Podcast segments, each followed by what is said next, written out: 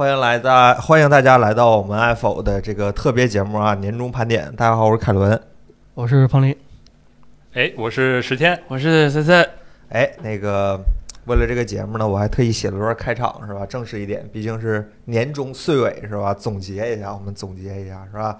爆竹声声春讯早，桃符处处岁新时。春风舞动门前柳，喜雨催开院里花，是吧？在这个辞旧迎新美好时刻，我们迎来了爱否科技的年终盘点。在过去的一年里，我们团结在彭总的领导下，是吧？我们阴阳怪气过几乎国内外的每一个厂商，我们也持续输出过几乎国内外的每一个厂商。你们去听是吧？我们真是这样。年终岁尾，我们决定再接再厉，再输出一波。欢迎大家收听本期节目《爱否年终盘点》。今年真的好起来了吗？是吧？这样的一个开场白是吧？那我们今天呢，就来好好聊一聊过去的一年里，这个主要当然还是聊聊手机圈为主啊。这个手机圈这些产品呢，是吧？都都怎么样是吧？都聊一聊。去年呢，我们采取的形式聊厂商，然后呢，呃，虽然大家都很支持是吧？各位听众朋友们很支持，然后那个，但是呢，我们事后感觉一下呢，有点散。我们今年采用一个。呃，颁奖的形式是吧？我们设立了一些奖项，然后呢，这些奖项里有提名，然后最后呢，我们事实上我们前面都没有前期过过啊，我们私下都没有过过，就是准备现场呢评一评奖是吧？这个本的，然后呢，在这在评奖之前，我们我要特意感谢一下很多公关朋友啊，因为很多公关朋友年终岁尾的时候过来问我是吧？那个你们爱否有没有什么？评奖之类的节目本来是没有的，他们一听起我这就有了，是吧？好，感谢各位公关朋友们的提醒，是吧？谢谢大家，谢谢大家。上门催更是吗？提出了一些是吧？这样还有还有还有建设性的一些意见和建议，是吧？我们我们整一整，是吧？整一整。那咱就正式开始了啊！以后咱们应该专门设几个金金扫把，类似于这样金酸梅什么之类的。其实可以整是吧？你们花钱买这个不提名这个事儿是吧？我们 反向收，我们反向挣钱是吧？保护费的这种形式反向挣钱。哎，以后就这样吧，彭总，这就算是彭总的一个算是新年的第一个决定是吧？我们决定整一个，明年啊，明年咱好好整，好吧？那咱就正式开始了啊！这个第一个奖项呢和外观有关，因为呢我们在节目里呢也一直强调这件事儿，就是长得好不好看这个事儿呢。呃，严格来说，我们没有什么评判资格，是吧？我们也不不一般不说这个手机长得好不好看，呃，所以呢，我们换了一个说说法，是吧？我们叫年度最新奇设计，是吧？我们选了一些长得跟正常手机，或者说跟我们概念里正常手机不太一样的那种设计，是吧？那个这个这个这个提名呢是我提的，然后里面的手机呢，我的参照物呢是我的三星 S 十 E，是吧？如果这个手机跟我三星 S 十 E 长得有一点。稀奇古怪的，我就都给它选进去了，好吧？那咱就一个一个念。第一个呢是小米十二 SU，这个提名我就不说了啊，这个长得确实是非常的带劲，是吧？第二个呢是三星的 S 二十二 U，这个长得比较有意思，在于它是后面是一块平板，然后生生的抠出了几个摄像头，是吧？非非常有特色的长相。第三个是 OPPO Find X 五，那个。凸起的有机设计是吧？对，有这这，我都把这词儿给忘了。这这玩意儿是啊，这一年过去啥都忘了。这个现代有机主义美学是吧？嗯，这样的一个经过充分设计的，呃，设计难度奇高，然后制造难度奇高的一个凸起的一个摄像头边缘是吧？做壳的难度也奇高。哎哎，这个有东西有东西，好吧？非常圆润光滑的一个大凸起是吧？然后是一加十 Pro 是吧？很多朋友戏称为叫荷荷荷叶型设计是吧？就是门荷叶是吧？非非常非常非常有设计是吧？Realme GT 二大师探索版，这个是呃那个词儿叫什么？手提箱设计，箱式设计，箱式设计对，大师带带师是吧？箱式设计，长得跟手提箱似的，甚至还有铆钉和皮质后盖是吧？非常带劲。然后是索尼 Xperia Pro I 是吧？是念 Pro I 吧？现在？这是黑卡，黑黑卡是吧？黑卡 T T 微单 T M 是吧？这个手机长得非常的居中是吧？整个所有的摄像头沿着一条线在手机背面均匀分布是吧？一个直接来一个九星连珠，就就一看这个过年买这个手机打麻将就能发财，就这样的一个感觉，就是有福星保佑着你。好，然后最后一个呢是黑鲨七 S 是吧？非常酷炫的外观设计，然后还还在那个。本来就很酷炫的风扇上加了一个酷炫的 RGB 灯，然后转起来之后还有灯在转，就非常带劲，是吧？那各位觉得这个奖项应该给谁呢？打断一下，红魔七 S Pro 啊，红魔呃红魔七 S Pro，红魔 7S 重说一遍 Pro 啊，没这段整段垮了，好啊，吧？整整个垮了啊，整个垮了。嗯，那大家觉得这个奖应该给谁呢？彭总，你觉得呢？啊、可能印象近的这个比较比较呃多，我必须要承认，确实是年底发布的优势大一些，就是大家印象深一点。是这样的。所以当你提这个奖项的时候，我脑子里边第一反应应该是那个小米的概念版的那个啊，加镜头的，对。因为这个其实是我们很多人一直梦寐以求的，希望厂商做出来，做出来。我肯定不买那种，但是我特别希望，但我特别希望厂商做出来。结果人家这个这个小米真的做出来了，真有上当的是吧？真做了呀！然后我们爽了，对吧？不管厂商爽不爽，但是我们玩完了以后觉得蛮有意思的啊，这哎个这个非常这个值得这个一玩儿，但不值得一买。哈哈。但如果你要说是最有特色的设计的话，我觉得小米这个产品还是蛮大胆的，应该应该有一个提名吧。嗯，哎，那就是小米那个三十万特别设计版是吧？是三十万是吧？不是两百万，是三十万。三十万哈。森森你呢？呃，我如果刚才彭总没提，我都没反应过来，还有这个机器是吧？是我也给他忘了，我这是都算是量产机对。对对，主要它不是嗯量产机，所以它设计出来确实惊艳，但是一般大众应该也摸不摸不到，所啊以应该不算特别。我说今年年度最奇特的应该，反正我是挺喜欢那个 Find X5 Pro 的啊，啊。你们说那个什么有机设计什么乱七八糟的，现代主有机主义美学对，主要是我喜欢它的那个纯白纯白的那个白色陶瓷后盖啊。对，我觉得这个比较比较奇特，因为这个是以前小米应该干的事儿，小米没干、哎，o p p o 过来干了，是吧？嗯结果人家一干，干的比小米的那个陶瓷做的还好看。哎呀，当时我看第一眼看着确实很奇怪啊，它它那个不规则的那个叫去年叫火山是吧？火山叫叫叫什么来着？反正就是不不接你这茬儿 对，反正是这个东西。然后今年 今年换成这个现代有机设计了，我我觉得挺好的，对吧？啊就千篇一律，就手机要么设计的，就是就首先这个辨识度高和好看是两件事儿。嗯辨识度高只能说明它足足够奇葩，但它不够好看。我在我心中，Find X5 Pro 这个是既比较奇葩，长得又比较好看，所以我觉得它对我印象比较深刻。哎，赵老师你觉得呢？哎，如果说这个设计的话，我当然也会投 Find X5 一票。它的设计有机设计确实是比较能打动我，或者说我能被他那个审美所感染到。然后我个人更喜欢一点的可能是那个 Realme GTR 大探，然后它有一个功能。是可以当肩键，啊是隐藏式的那个隐藏肩键，你还记得吧？啊凯伦，你做过这个的短视频，对，这就很好的一点是什么？把功能和这设计完美结合在一起，你是看不见它的，但是你又能用它。再加上它那个整个箱式的设计，给人一种这个手机不仅是软件这些年从拟物化到扁平化，它的外观其实也在从拟物化到扁平化，但是这个手机好像是又回到了拟物化的样子，它真的是拟了一个物。所以说我感觉是比较新奇、比较奇特，我也比较喜欢的一个设计。哎，那哎那去年那些红砖什么的，怎么没没评上呢？去年不没评吗？这还是旅行箱大于红砖是吧？我挺喜欢那红砖的，说实话，那个灰墙也挺好看，是吧嗯？那我给的话，我可能会给那个三十万的量产版，是吧？十二 SU，就是这个东西一定要极致，是吧？就十二自由这个长相一看啊，这个是一个主打影像的手机，就很极致，是吧？就一看就知道是这么个玩意儿。我可能会给十二自由这实在是太抓眼了，那个就没一个人提索尼吗。啊，什么尼啊说什么索什么？啊啊能能能能打电话的黑卡，啊！索尼已经几年没有变过外观设计，这 Pro I 算是变化比较大的了，感觉。呃，严格意义上说，确实它是好像为数不多没有紫色的手，没有紫色的那个索尼手机。啊，对，那个它它正代不是有紫色吗？对，但是它这个啊 Pro I 没有。啊，大这专业 Pro 一定要用黑色，要不用黑色，要不灰色。对大它它它中框的那个斜纹是按照它那个黑卡二叉一做的，啊哎 R 叉零二叉零做的。嗯懒得一提。我还是好，那这个就是大家大概关于我们关于外观的这么一个。不过也是说，今年的手机外观好像跟去年相比变化不是很大哈，还是延续那个设计，甚至包括主打探索的 Find 也是那个样儿哈。确实，嗯尤其是叫怎么讲，就是正面那个挖孔的那个摄像头的位置都没有变过，是吧 就？OPPO 系的产品你可以看，一直就摆在屏幕的左上角，不论是哪个机型。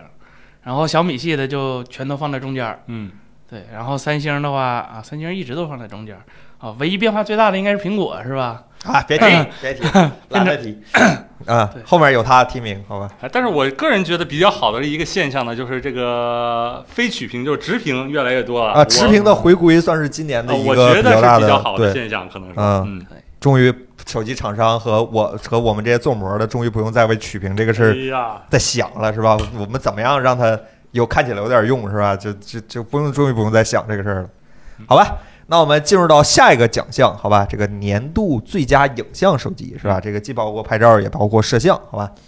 啊、获得提名的手机有 iPhone 十四 Pro Max，毫无疑问的年度不说是 最好吧，标杆级产品，就是大家基本都拿出来和它比嘛，就拍照一如既往的鬼影，摄像一如既往的强悍，是吧？我觉得还是称得上强悍这个词儿还可以，还可以。啊，第二呢是小米 SU，这个我们也曾经出过一个很深度的内容来讲这个手机的影像。小米十三 Pro 这个是小米下半年的一个年度的数字旗舰产品，然后呢也是应用了他们家自己家的一些新的拍照技术。vivo X 9 0 Pro 这个毫无疑问也是 vivo 家就是作为他们家的影像旗舰，就是从去年从 X 7 0开始一直开始有优势，一直到 X 9 0呃，这个优势呢也在不断的延续下来。OPPO Find X 5用了自家的马里亚纳芯片，这个也是它入围的一个主要原因。一加十 Pro 啊，这个其实我本来没想加进去，森森让我加的是吧？森森说啊这个一加十 Pro 好像是 O O OPPO OPPO 系里拍照基础素质最好的那个。不，主要它底儿是确实是最大的，硬件素质是吧？到目前哎为止，对它起码是做到了。然后最后呢，还毫无疑问是吧？我把索尼也算进来，索尼哎 Xperia 啊 Pro I 哎这样的一个微单 TM 手机是吧？那彭总，你会把这个奖项给谁呢？呃，我这几台手机好多你都好好用过 对，啊。可能我对这个十二 S Ultra 还是比较的偏爱，主要是自己呃完整整做了一期内容嘛。呃，原因就是因为做之前的时候，非常非常担心小米就又把一个牌子给。对吧？给给给耽误了，然后非常非常担心这个挂了一个徕卡的呃这个字样，然后对？然后用来用去发现只是一个滤镜。其实我甚至都已经做好了这方面的心理接受准备了，但是实际测完了以后发现，哎，还真的挺不错。小米尤其是是不知道是内部是想通了还是怎么样，他们并没有非常简单的去，只是把这个徕卡当成一个风格、色彩取向去做出这样的一个滤镜方面的这个这个调试，而更多的是从啊最开始的影像素材素质，对吧？到这个整体的这个算法，到整体的这个硬件的结合，我觉得，呃，大家可能感受不太出来，但是模模糊糊的不太明白为什么随便抓拍一张，它那个那个那个味道，对吧？那个那个那个德味儿一直都是在。其实正是因为小米可能对这个徕卡这个事情，可能真的是研发的比较的深入了。啊，我不知道是小米研发比较深入，还是人家对吧？徕卡人自己那肯定是研发深入，自己挖挖的比较大过年的别说这些，真的是那不。管怎么样的话，最终给我们呈现出来的这台机器的效果，就是就是远超我对这个呃小米加徕卡这两个品牌加起来这样的一个预期啊，最终的效果还真是挺不错的。我相信好多好多手机圈外的人吧，多多少少的也会对这个机器有有所耳闻，说明整个这个从产品力到营销，可能整体做的还都是比较到位了。嗯，哎，森森，你觉得呢？这几台手机这我不得不得吹一下索尼了，是吧？就是哎，啊这还能吹啊这索尼是吧？啊，你提名这些所有里边，它他妈 CMOS 除了索尼用的都是手机 CMOS，只有我们索尼是吧？用的是一个相机的 CMOS，不是他的活儿，他偏要干是吧嗯？对，然后就很很不出意外的是吧？不是他的活儿，他偏要干，他出意外了，一只公鸡他要下蛋是吧？对他死的很惨是吧？就你一个手机不好好干事儿是吧？放个手放个放个什么？放个放个微单，不能微单叫黑卡。啊黑卡的一个一个一个 CMOS，那个 CMOS 说实话，本身底儿素质就没那么好，因为它毕竟不是就是专门为计算摄影做准备的，它是给那个索尼那个小运动相机设计的，它主要的就是服务对象也不是说纯拍照，再加上索尼的色彩科学是吧？在相机界一直被诟病是吧？可能今年出了那个出了 S 三之后才改变，所以 啊，所以索尼这个我就得说一下，它虽然做的不好，从结果来上什么都不好，嗯、成像不好看，拍照规格也不好，什么乱七八糟都不行，然后呃这把软件也不行，但是它从硬件上跟别人是最不一样的，对吧？这这这最佳那可能它不是，但是它一定是最不一样的那个。啊，哎呀，哎呀，哎呀，没没话硬找话，没吹硬找吹，是吧？那再吹一下苹果，好吧？啊，嗯这还能吹？呃，只能吹它视频，我想吹它视频，就是就刚才影像嘛，就既包括拍照和呃录像。就拍照的，说实话，我觉得大家可能觉得都应该是十二 S Ultra，这个、嗯这个印象太深刻了。所以录像的话，我觉得苹果还是非常厉害的。首先，它还是这些所有机型里头刚才提的这些前无古人后无来者，除了苹果自己。三颗摄像头都支持拍杜比世界的啊，四颗，严格说四颗，因为前置它现在也支持啊，对，而且呢，它是在开杜比世界之后还是还是保持四 K 六十，并且不损失其他功能，比如说别人可能开了杜比世界就不能用他那 HDR 了。啊，开了杜比世界就不能用防抖了之类的。苹果在苹果这儿，当然你也可以说苹果没有超级防抖那些东西啊。今年有有个运动模式是吧？二点七 K，对哎对对对，但是苹果在拍摄拍摄的时候，它每颗摄像头都是雨露均沾，就是保持一样的那个一致性的，嗯就不会说我哪个摄像头掉价拍不了某个规格，这个我觉得还是挺厉害的。然后再加上苹果的，因为从苹果开始能拍呃 HDR 开始，它它。它它厉害就厉害在，他是直接找杜比做了一个新的那个杜比世界那个 Profile 嗯是吧？就直接做 HLG，以前的杜比世界都是走 PQ 的，嗯，然后 这个是，我就说就是引领行业的，一定是制定标准的人，这个还是苹果就哎很厉害。你看今年包括就是小米十二、十三 Pro、十二 S Ultra 开始支持杜比世界，嗯然后再加上今年 vivo X 九零 Pro Plus 支持杜比世界，嗯啊，他们都是在苹果把这个 Profile 做好之后才支持这个 HLG 的杜比世界的。嗯，你就说。是吧？纯拍视频，剩下这几款手机谁敢跟苹果叫嚣，对吧？所以说我我对苹果拍视频这方面还是比较佩服的。嗯哎，那张老师，张老师呢？对我来说，毫无疑问，影像手机肯定是十二 S Ultra 了。在这个就它的硬件素质，大家都有都可能拿到九八九这样的一寸底儿一寸底儿的 CMOS 的情况下，呃，色彩风格其实是非常重要的，我觉得。然后这个时候，我也从彭彭总那儿学了一个词儿，叫什么？强势审美的碾压是吧？就是大家如何评判一个色彩风格好不好呢？就是说大家都觉得好，这徕卡就是好，但我也看了就徕卡就是好。说说实在的，我对它这个色彩风格的这个浓郁或者说各种倾向都是非常非常喜欢的。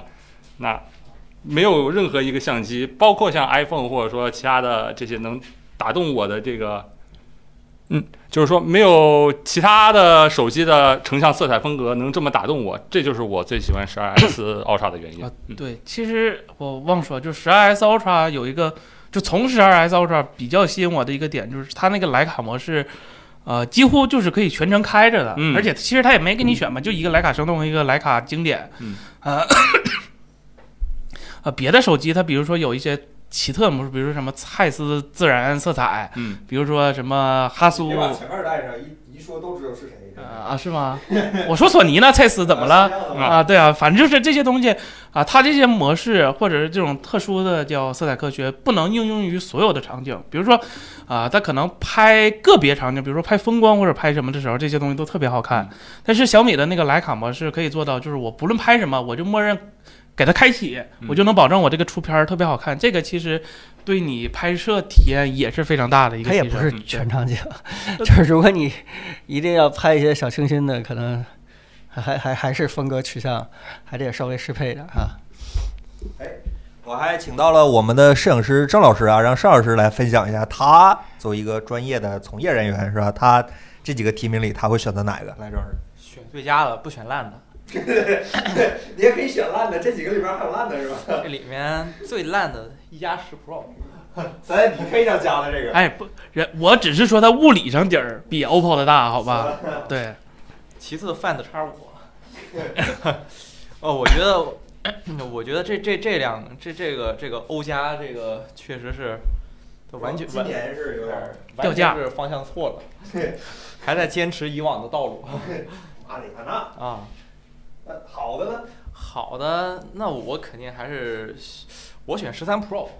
哎，十三 Pro，对，我选十三 Pro，因为因为我对比过那个十三 Pro 跟那个十二 S Ultra，我我我感觉十二 S Ultra 对焦上还是有点问题，有的时候因为它那个底儿特别大，然后它有的时候哎对不上焦点，就是你你那影像什么的，你调的再好，你有时候对不上焦，那照片就彻底用不了。就就是还是十三 Pro 换了平台之后，感觉影像体验上比十二 S Ultra 要更快。但是它略微裁了一点儿，感觉有点儿有点儿有点儿别扭。啊、对，但是我我我我感觉对比对比的来看的话，好像也不是很那什么，就是感觉区别不大。然后十三 Pro 又有一个我特别喜欢的那个长焦，就是在别的手机上都没见过的那个，那个浮动镜组，对那个、嗯那个可以实现那个近对焦的那个浮动镜组。这 Mix Mix Fold 上不有过吗？液态镜头，再试是吧？但但是但是它那个那有个很大的问题，就是它不是连贯的啊，是，调一下才行。对对对对，你得切换一下。然后十三 Pro 这个就整个的这个使用体验上就，嗯，我我是非常喜欢，我觉得它那个焦段什么的也都挺合适的。嗯叉九零呢？叉八零你们刚才评价那么高，叉九零怎么就？叉九零 Pro 这不是半路杀出来个十二 S Ultra 吗？是吧？啊，我叉九零 Pro 就是你你你做的就纯纯粹的科技与狠活儿是吗？啊，就是哎怎么是这个评价呢？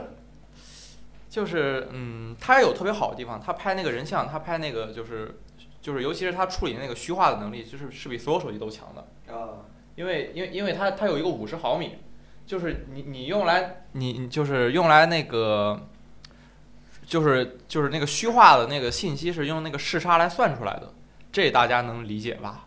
嗯嗯然后你那两个焦距其实离得越近，你算出来那个视差越准确。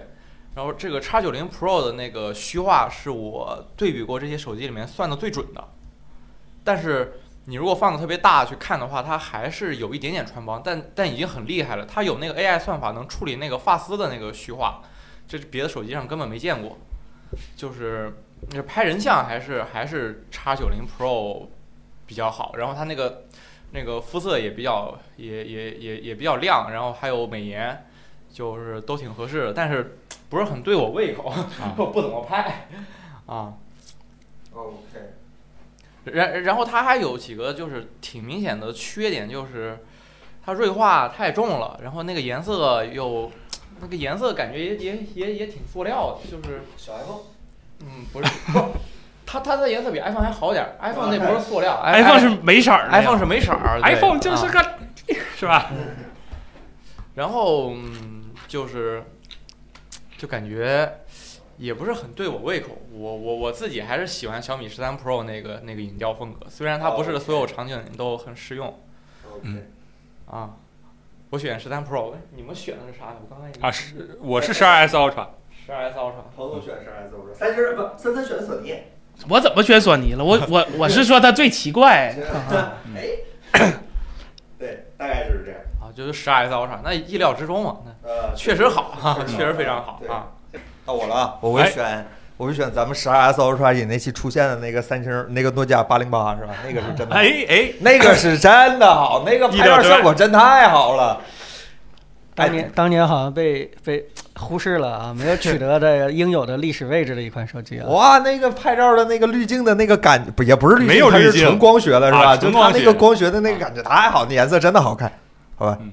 今年的可能我跟大家差不多，我可能选十二 SU，或者我选十四 Pro Max，就是我们因为我是觉得十四 Pro Max 的视频确实很好。去趟新疆拍了那么多手机，发现最得味儿的是八零八。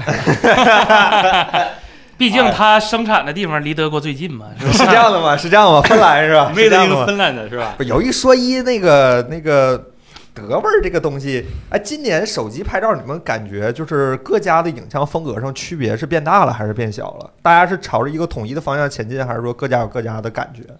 当然是各家在往各家的方向在发展，啊因为我觉得之前他们都在朝着一个所谓的好、所谓的统一的一个非常固化的标准上去做，我觉得这件事儿本身就是不对的那。就往 DXO 走，对吧？地插圈走是吧？那个确实是不太对的。这今年还真是大家在影像风格上走出自己差异化、走出自己特点的第一年。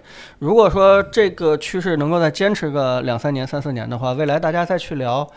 这个可能就会出现，哎，你这个照片是 vivo 风格，对吧？你这个照片是小米风格，你那个照片有点儿有点儿欧味儿是吧？有点欧味儿是吧？这个这个说明，只要呃各个厂商的拍照风格呃坚持统一，对吧？有自己的审美的话，这慢慢慢慢就会对市场的消费者之间就就产生一种印象了。嗯哎，然后呢，大概这个就是我们关于今年手机影像方面的一些看法，好吧？那咱们下一个奖项叫年度最努力散热手机，是吧？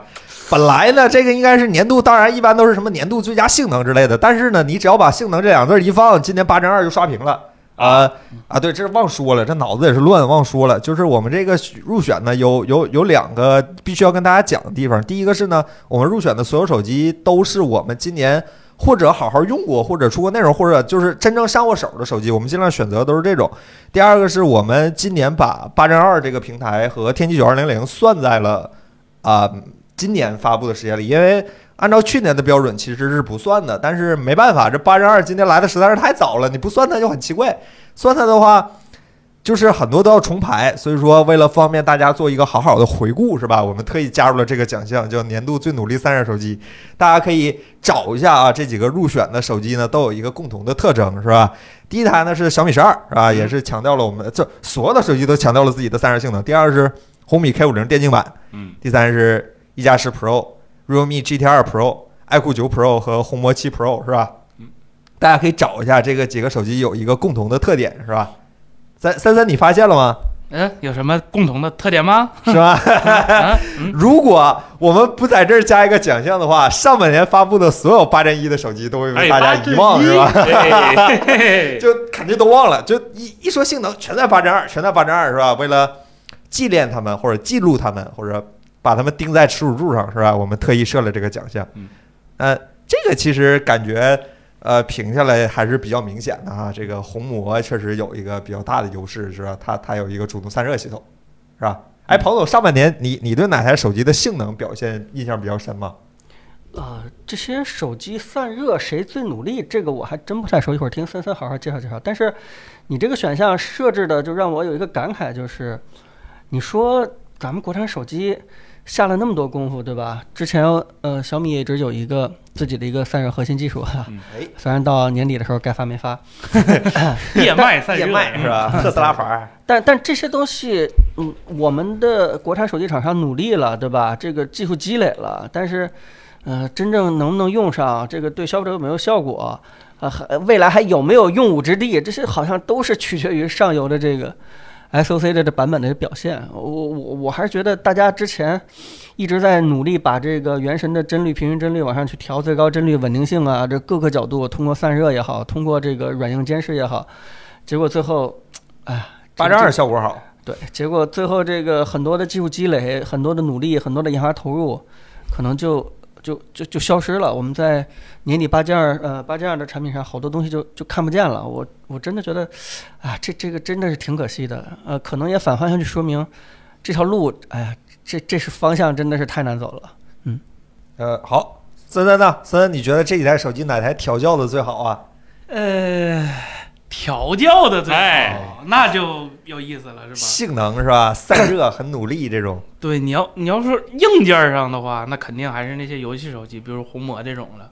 嗯那那那真的就是，那你热是吧？那我上风扇，就这么简单，我上主动散热，就这个是红魔让高通看是吧？啊，对对对，对红魔让高通看见了他们手机芯片的极限性能是吧？啊，对，就实时性能，高通都没跑出来，是吧？对，你要说软件上努力，还是年初的那个一加十 Pro，啊，就真的就是逼急了呃，真真没办法，好多事就就就像那个我们采访的时候，周公说的是吧？嗯就是好多事儿本来不应该他们去干，就就也刚才说明了，就是这些堆散热什么东西的，其实就是高通自己没做好，嗯他没交出来一个合理的。不能说合理的产品吧，对吧？嗯就就就反正就是自己拉胯了，然后让这些厂商去背黑锅。这个就跟是吧，老黄是吧，发四零系显卡本来没那么热，偏点做那么大，吓唬谁呢？是吧？所以 一加十 Pro 是硬件上，它首先散热肯定是堆满了，软件上它也做了很多，比如说它的那个极限稳帧，叫所谓的那个黑箱，其实这个还是挺厉害的，因为呃。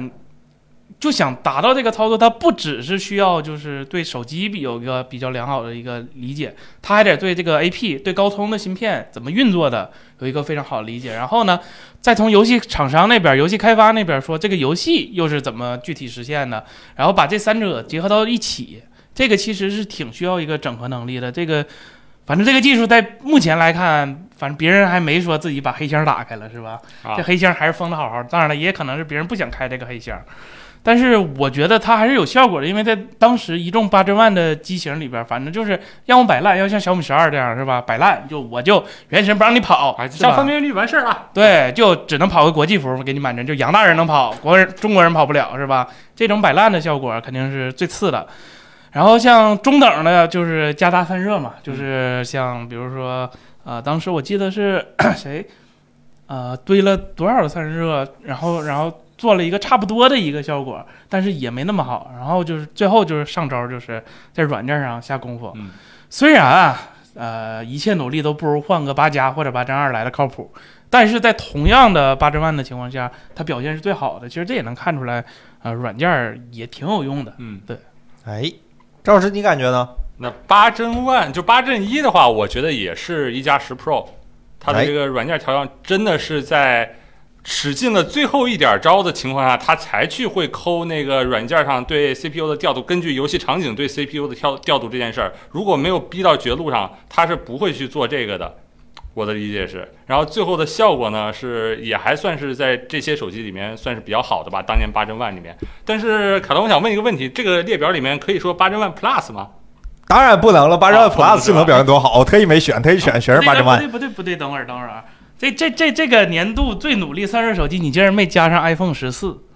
他努力了吗？呃，你这话这这你总要做出咱们按数据点什么吧？来说啊，咱们就说啊，这几个八千万的手机，它提升幅度很大吗？相比相比去年的八八八，提升不大，一样的烂。那你散热至少努力了呀。一样。那 iPhone 散热不努力吗？它它努力啥了？它修改了散热效果，降分辨降降亮度从一分钟变成了两分钟，是这样的这吗？百分之一百的提升。我就问这样的吗我就问这些手机哪个能做到？好好好，给他，我坐那儿我寻思半天，我说要不要把 iPhone 十四加上？我都没想十四 Pro 的事儿，我就问十四要不要加上？他特意说自己改散热了，寻思寻思生气，我就没加了。好这，那既然你这么说，你延长了一倍的时间，好吧？可以可以，那我们就把年度最努力散热手机颁给 iPhone 十四，好吧？好脸好支持好支持支持。好，脸脸脸都不要了是吧？脸都不要了，我还真特意想 iPhone 这事儿的。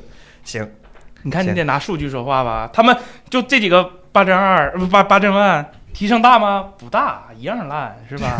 嗯，那我我这儿就有问题了是吧？在在八针一上积累的这些丰富的散热经验，在八针二上有应用吗？就是能用啊？反正我看目前来说是厂商都有点吓怕了，就是他他他不热，我也得给他加上，是这样的吗？对，就他热不热我都得加。可以，就是那 VC 面积从三千到四千到五千，这一路就往上走了，已经。对。是是这样的，是这个属实看出来了，什么多层堆叠散热，这个啊硅脂，那个液晶的，是，很努力。反正 WiFi 都不点胶了。小米十一已经过去了，真的是还在小米十一，还在小米十一。哎，你拿小米十一出来，不一定被比比这几个差，是吧？都都一样烂。改款前的，改款后的，嗯反正最开始的小米十一绝对比这现在这几个强。可以可以可以。好，那恭喜 iPhone 十四啊，终于，我就在想给 iPhone 十四找个奖是吧？没有哪儿能给它塞进去，一般塞也是塞十四 Pro Max 是吧？那恭喜 iPhone 十四。好，那聊聊下一个新闻是吧？不是下一个新闻，是直播习惯了。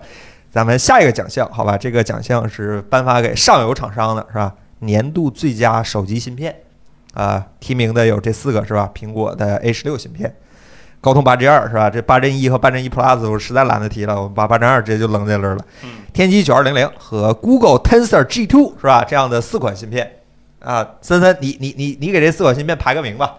这太难排了，是这样的吗啊就这除了八针二是吧？最佳好排，啊，就最烂。说实话，那三那呃可能天玑不，苹果这个和 Tensor 可能真不太好排。真的吗？你真的这么觉得吗？真的吗？啊，就他俩谁更烂？说实话有点难。啊，是这样吗？为啥呀？就谷歌吧，它虽然表现不好，但它一直都烂，你没办法说的是吧？我底儿低，我 G 一我就垃圾，那我 G 二垃圾怎么了？我就这么垃圾，怎么地？我就摆烂是吧嗯？那苹果它不是啊，它它以前厉害过呀，但是它今天不厉害了。但你要说它不厉害吧，它单份性能还是这几个最强的，是吧？它设计的晶体管数还是最多的，还是最堆料的，这就很难评价了。你得看从哪个维度是吧？你要说从自身努力评价，那苹果确实可能今年不太努力。那从历史那那谷的进程，歌可能很努力了，但是他没努力出来结果，就是不但要看个人的努力，还要看历史的进程，是吧？对对，你啊，再再次缅怀一下，对你再看这仨，你再看这四个芯片，呃，就谷歌敢用三星。胆子挺大，胆子挺对大，。你说他不努力吗？他很努力，别人都不敢用三星，就他敢用。做为做天下之大不为是吧？对啊，所以这就很难评价了，是吧？你说最佳，这个最佳是体现在终端上，还是体现在工程师上，是吧？这这这就哎对，张老师你感觉呢？那我肯定是给八针二了。它的 GPU 性能超这么多的情况下，我没有什么理由不去选它。苹果 A 十六的话，就它做的再好，那散热就那样，就我就谢谢它，我没什么好说的，好吧？是吧？彭总你呢？这个这个确实是比较少争议吧，因为，呃，说句实话，在 A 十五之前的时候，呃，那个时候整个市场上对安卓芯片基本上是挺挺挺悲观的，对吧？就感觉被苹果这个越越拉越远，这一一边这个高通努力在对性能，结果散热一下就出了问题，然后就觉得这个散热和性能这块儿可能在安卓阵营当中就永远解不好了。这个这个苹果的体系优势的话一骑绝尘了，结果今年，哎，看起来有戏哈，是吧？哎，整个整个安卓在高通的这个啊水准之上，可能也加上联发科吧，不不，可能也加上台积电吧，说错了啊。哎，啊，加上台积电吧，哎，这个这个这反超反杀的吧，这个是挺挺挺有希望的。所以未来这个芯片，安卓跟苹果啊，谁能更强，这还真的是有有的看的吧？尤其是这两天新闻，苹果也开始启动三纳米了，所以这这这明年这个究竟是安卓的，对吧？新一代的这个高通芯片更强，还是苹果的下一代 A 十七更强？这还真的是有有有的一争了。森森你那边线人表示三纳米靠谱吗？嗯，你得看谁用的三纳米，三星的三纳米不太靠谱。啊。三星自己都没用。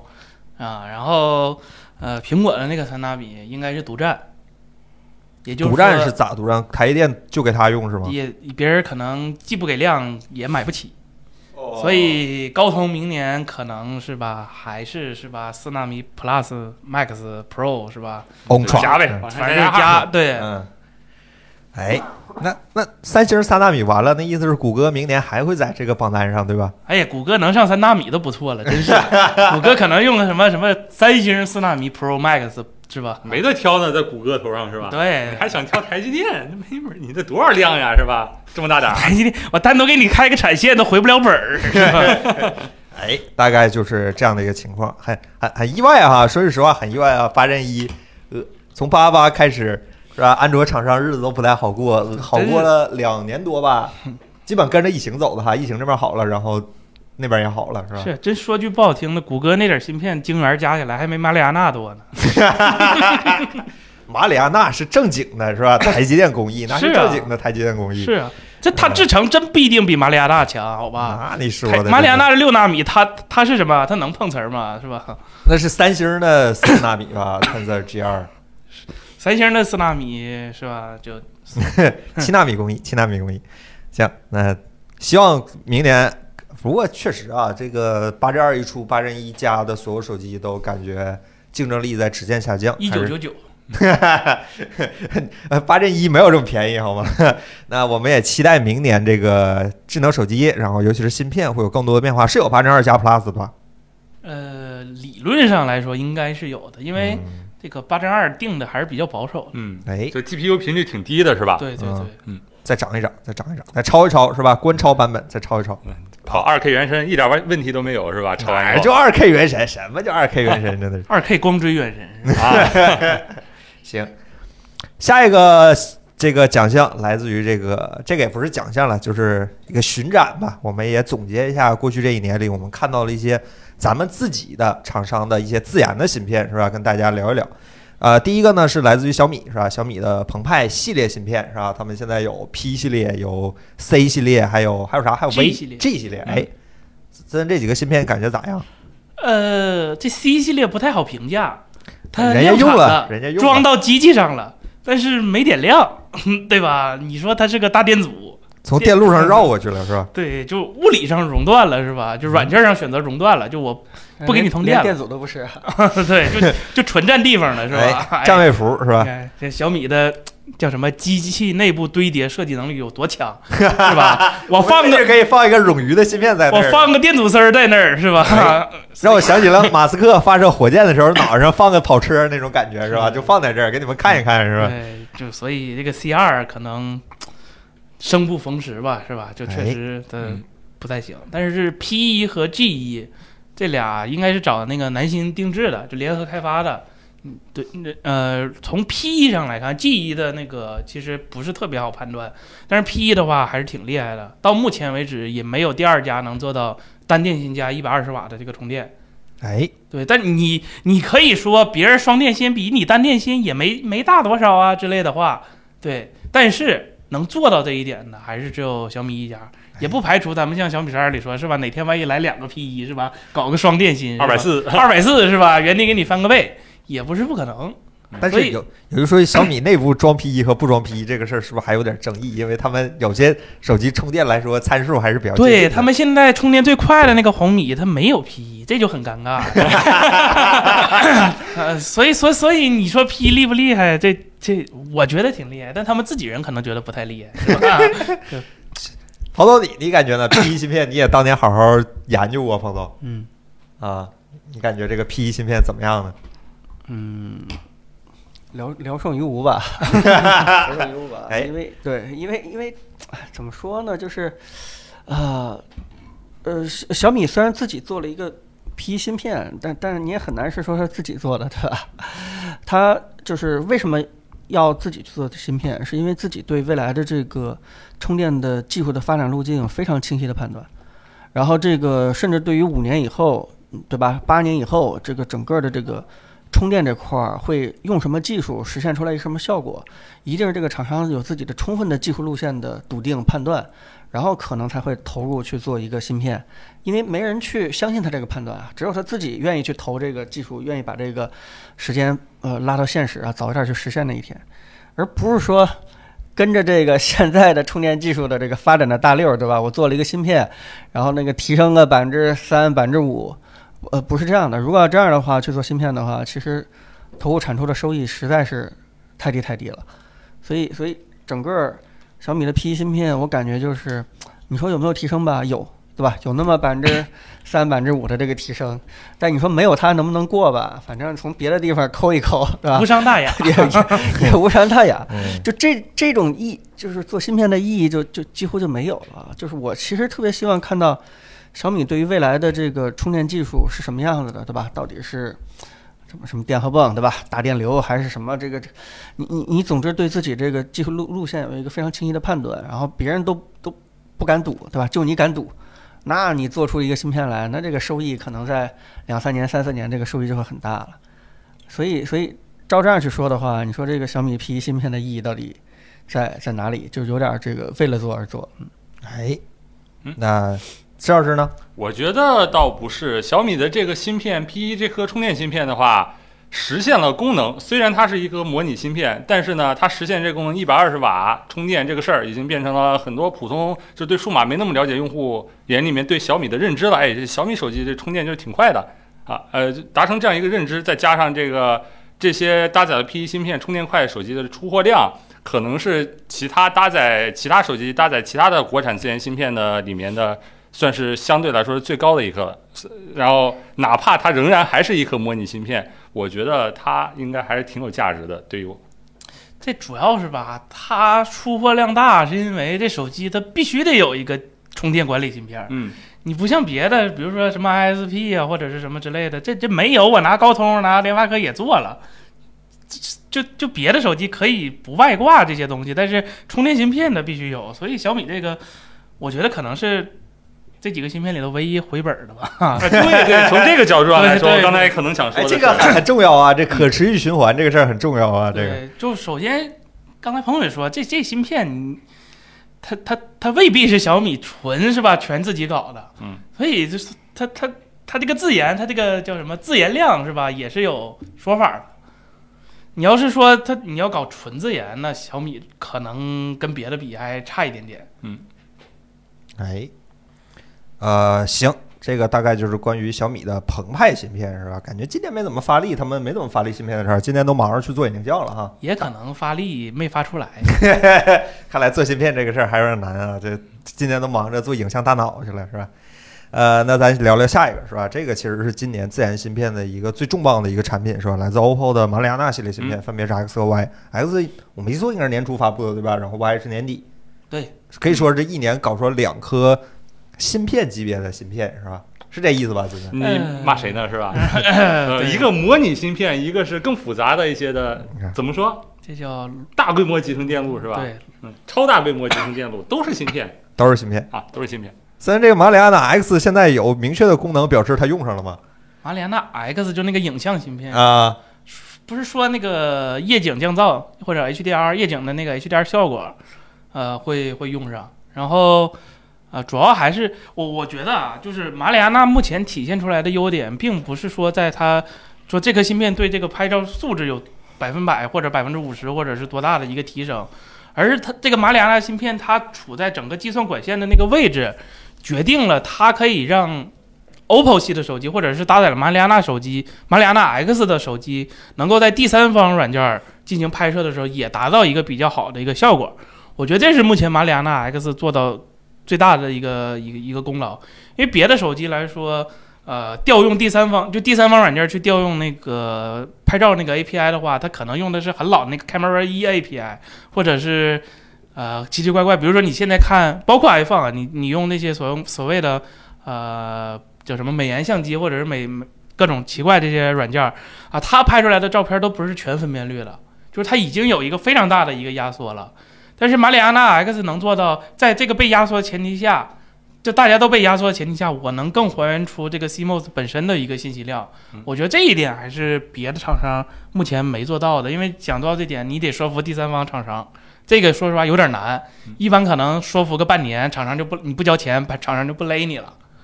哎。我觉我觉得马里亚纳厉害的厉害是在这儿，哎，对，就是因为它所处的位置是在那一套所谓的什么被压缩之前，是吧？就是对系统或者说 API 把它当成，就直接把它和那个摄像头当成了一个整体的摄像头，抽象上的摄像头，对所以才能做到这些效果。哎这个还是，而且它是，而且马里亚纳 X 的算力到目前为止，就是单纯它的那个应该是 Int 八的算力啊、能效比到今天还是就经经过这一年啊、还是没有，就哪怕是集成的或者是其他的外挂的能效比或者性能上也没有超过它了。这个哎还是就是投钱砸出来的，就六纳米真的不是你说我砸钱就能把六纳米芯片做出来了，这个还是很厉害的一点。好，嗯，庞总，关于马里亚纳，你有什么要说的吗？毕竟那个内容当时你出的，你也去了，你跟嗯森森你俩也去了当时 OPPO 的工厂里，和江工也聊了一聊。现在我们回想这一年过去了，你有什么新的感受吗？就是我们作为媒体啊，就是一直都特别希望替消费者啊，就是打探一下这几家做芯片的人到底谁是自己做的，对吧？谁是找一外包？谁是裸泳的？是吧？对，就是我们做片子，其实内心当中想的跟大家是也是一样的，对吧？想挖出个大新闻，对吧？你看你这是抄别人的买来的，呃，但是呢，厂商对我们媒体都都比较防范，都会有防火墙，对吧？这个这个努力让我们看到一些对，想让我们看，想让他们看到的，啊，努力不让我们看到一些这个不能看的。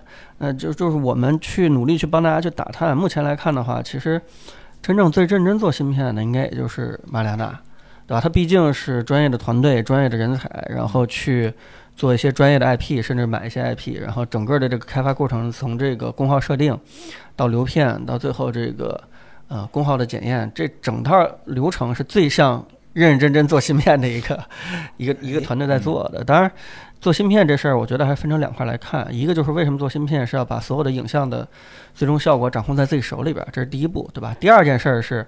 掌控了以后好吗？这是另外一件事儿，对吧？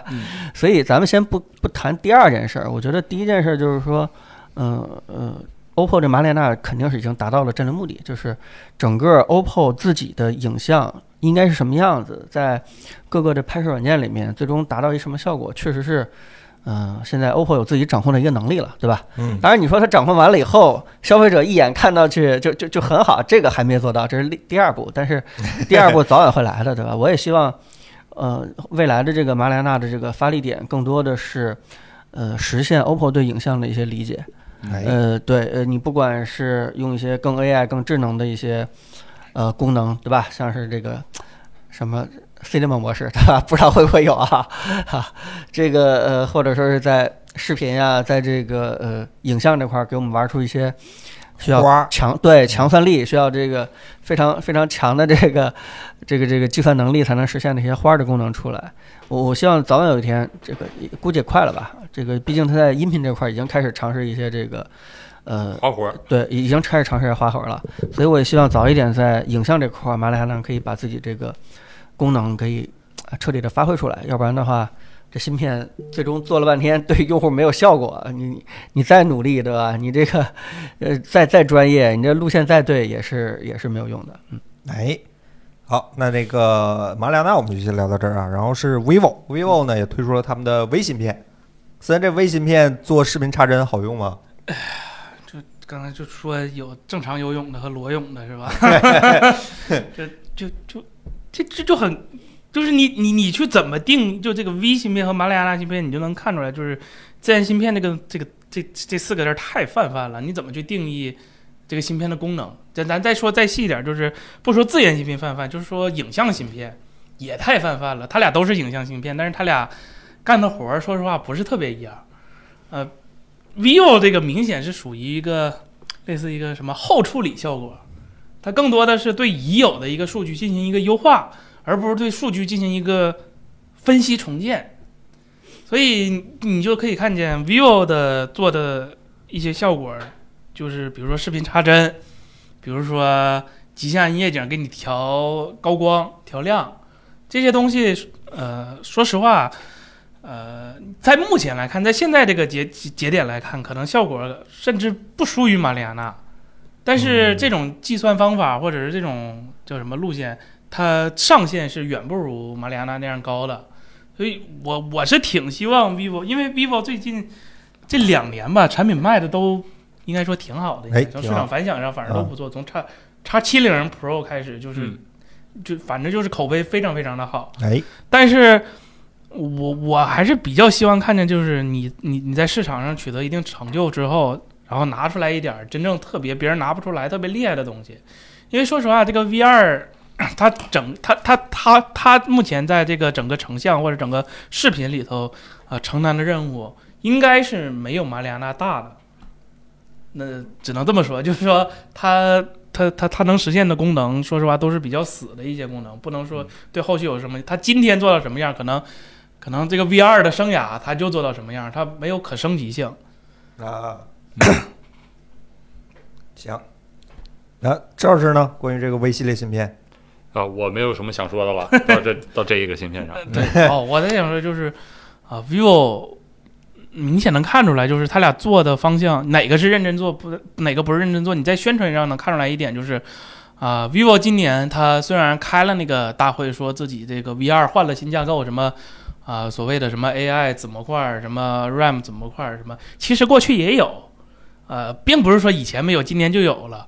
他还有一点比较含糊其辞的宣传方法，就是他说自己的芯片，啊，他只说了自己每瓦的算力，就就就就是多少多少 T flops 每瓦，但是他没说自己的峰值算力是多少，这就有意思，就你就可以从两点分析：第一，他 他每瓦的算力可能不如马里亚纳，啊，这这这点是可就就说明他制程或者是它的设计能力不如。第二呢，就是他可能这个芯片它就不到一瓦的功耗。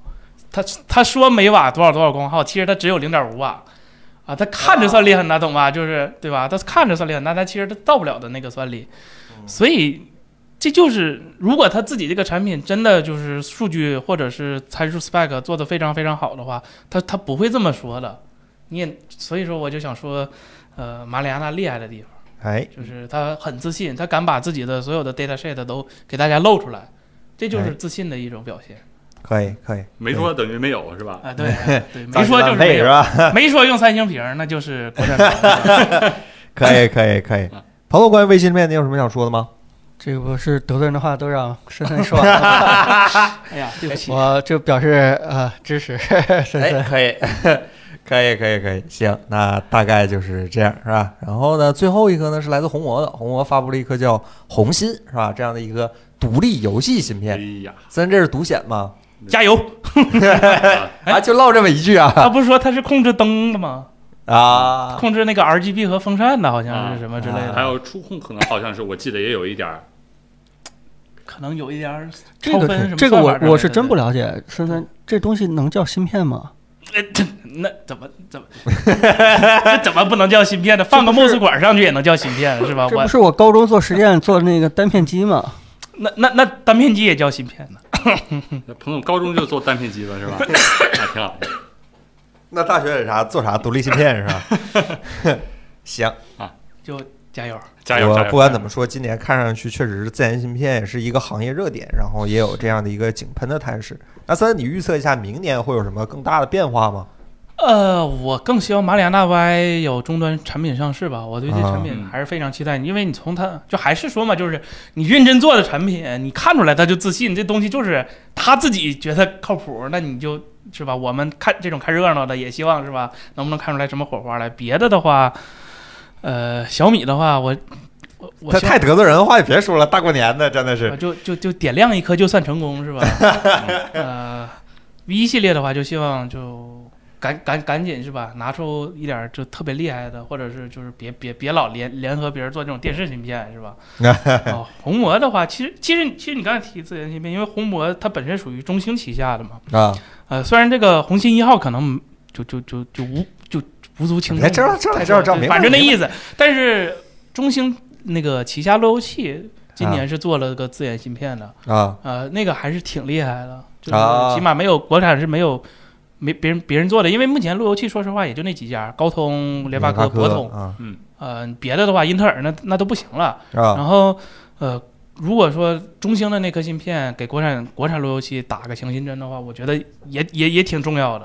啊虽然它不是用在手机上，但用在别的地方也是很厉害的。我希望明年在路由器上，可能中兴也加加大发力。嗯哎啊，对了，还有几个那个没有放在这个这个名单里，我忘了，就是虎贲哦那展展锐是吧？哦，这些的怎么样？话都特别厉害，是吧？这些都特别厉害。首先，呃，那个 RK。样啊 RK 是非常厉害的一个厂商，我这今年我才特别了解 RK 这个，它它旗下的好几个产品，当然了是从非手机都是非手机的产品上，呃，比较多的话还是就是第一个是软路由的跑的比较多，ARM 的，然后再加上国产有个平板儿，咱们前几天说实话就就拿到了。啊、r k 的那个芯片，呃，这个做 SOC，说实话也也也挺也挺厉害，能做出来拿出来真产品的也挺厉害。除了麒麟，应该是只有我见过的，只有这个就是紫光和这个 RK 这两家拿出来就完完整可用的 ARM 芯片，嗯这两家还是挺厉害的。尤其是那个，我觉得 RK 它现在产品铺的真的挺开的啊，最高最最最先进制程用上三星的八纳米。虽然这这这东西用在手机上可能不太靠谱，但是放在平板上或者是机顶盒上或者是其他之类的，嗯啊、这个还是比较先进，嗯因为你想，就电视机顶盒的芯片，呃，一般都是那个叫京晨的那个公司，就是做啊对对对对对对那个那个 Amilogic，他啊他说实话，他可能更多的还是我做芯，我做电视芯片早，或者我什么之类的，呃，别人比较认。但是国产的这几个就就就发展了咱们国人的伟大的那个优点，什么卷，是吧？我们参数做的就是比别人好看，比比这些国际厂商好看，啊、然后再加上它，说实话，RK 正好我看前几天也适配那个 Open Harmony 了，这个还是挺挺挺强的，因为我们业界中嘛，Open Harmony 和 Harmony 的态度是完全不一样的。能在 Open 上能能在 Open Harmony 上跑的硬件，我觉得都是挺有心的，都是挺希望国产东西能起来的。所以我我对这家好感还是比较比较足的。哦希望他们能推出来更多规模更大、先制成制成更先进的一些产品，嗯，然后替逐渐替代一些啊、国际上的这些就是叫什么吃老本儿的这些公司。对吃老本儿，对对对，可以可以可以，还是挺期待这个明年的一个自研芯片，这玩意儿比实际产品来的看着有意思，对吧？这还是挺期待明年的自研芯片的一个爆发式的一个，能看出爆发来吗？是不是？其实我觉得大环境是不太爆发了，就是现在还是属于一个闷声大发财的最好的阶段，啊就是就没办法，国际形势就这样。你如果特别招摇，特别那啥，这那你注定是吧被美国盯上，那就注定搞你、恶心你，哎总得给你使点坏活儿。彭总，你觉得呢？呃，今年整个的手机销量其实下跌的还是蛮快的。嗯呃，今年不太有哪些厂商敢大规模的去投入这个新的研发芯片的这个这个。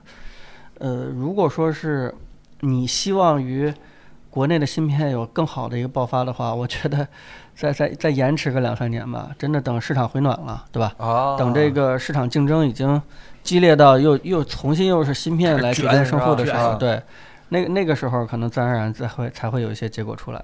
OK OK，行，好，还是客观一点，理性一点啊。那咱们下一个奖项是吧？这个奖项可能是今天我这堆奖里最最最最直接的一个是吧？就直不楞登来是吧？年度最佳折叠屏手机。哎，今年其实折叠屏还是各家各家有各家的高招是吧？嗯都都都掏了点东西出来，咱们一个一个说，是吧？呃，小米 Mix Fold 二这个是目前市面上最轻薄的折叠屏大，我今天选的都是大屏的折叠屏手机啊，就是没有竖最轻，折的是吧？嗯，对对对，就是应该是目前市面上最轻薄的大屏折叠屏产品了吧？它跟范恩二谁薄还谁轻一些？轻可能是啊，轻可能是范登二轻它，毕竟体积摆薄哎但你算密度是吧？最薄的这个折叠屏手机，然后是 Find N 二，这个可能是最轻的折叠屏手机。把 Surface 那个那那那折叠屏放哪儿去了？你最薄的它都不是今年的事儿，它都几年了。中国二是去年的，啊滚滚蛋了，滚蛋了啊！然后是 vivo 的 X Fold 二，这个是非常均衡的一款产品嗯。华为的 Mate X Mate x S 二，这个是外折的一个产品，好像基本上是外折独苗了吧，这样的一个。然后荣耀的 Magic VS 至臻版，这个也是一个很好的折叠屏产品。最后呢，就是这个本家是吧？三星 Z Fold 四这样的一款，落谁了？小米 Mix Fold 兔年纪呃虎年纪念版，哎呀，哎，换壳换壳的不算是吧？换壳的不算，那今年出的呀，那你说的，那你说年年还有兔年纪念版呢。还能清是吧？还能清。它库存现在比 Mix Fold 二多。买回去干啥？供家里是吗？哎呦我的天哪！哎，这几款产品里，这几款产品好像，呃，荣耀咱说句实话没碰过，但是华为咱都好各都每个人都各自去店里摸过是吧？对，啊，那彭总这款产品里你选哪个呢？你个人心里觉得最 OK 的那台？我我对呃这个这个 Mix Fold 二还是嗯、还是还是印象印象非常好的，因为现在 一转公式，朋友们，一转公式，去年是怎么说？今年听听彭总怎么说啊？对对，就是我还记得有一次跟其他一个做折叠机厂商的一个人吃饭，我说，人家小米有一个你们厂商没有的大优势，对吧？就是一代小米的 一代做的足够的差，所以二代做什么，呃，做出来任何一个改进，大家都会觉得嗯还不错嗯。当然这开玩笑啊，小米 X Fold 二本身就是一个还不错、挺优秀的一个产品。最关键的是，我对这个折叠屏的需求啊，其实不要求的拍照有多么的先进，不要求的续航都多强多强，真的，我只希望它把一个屏幕做好，把一个重量控制好。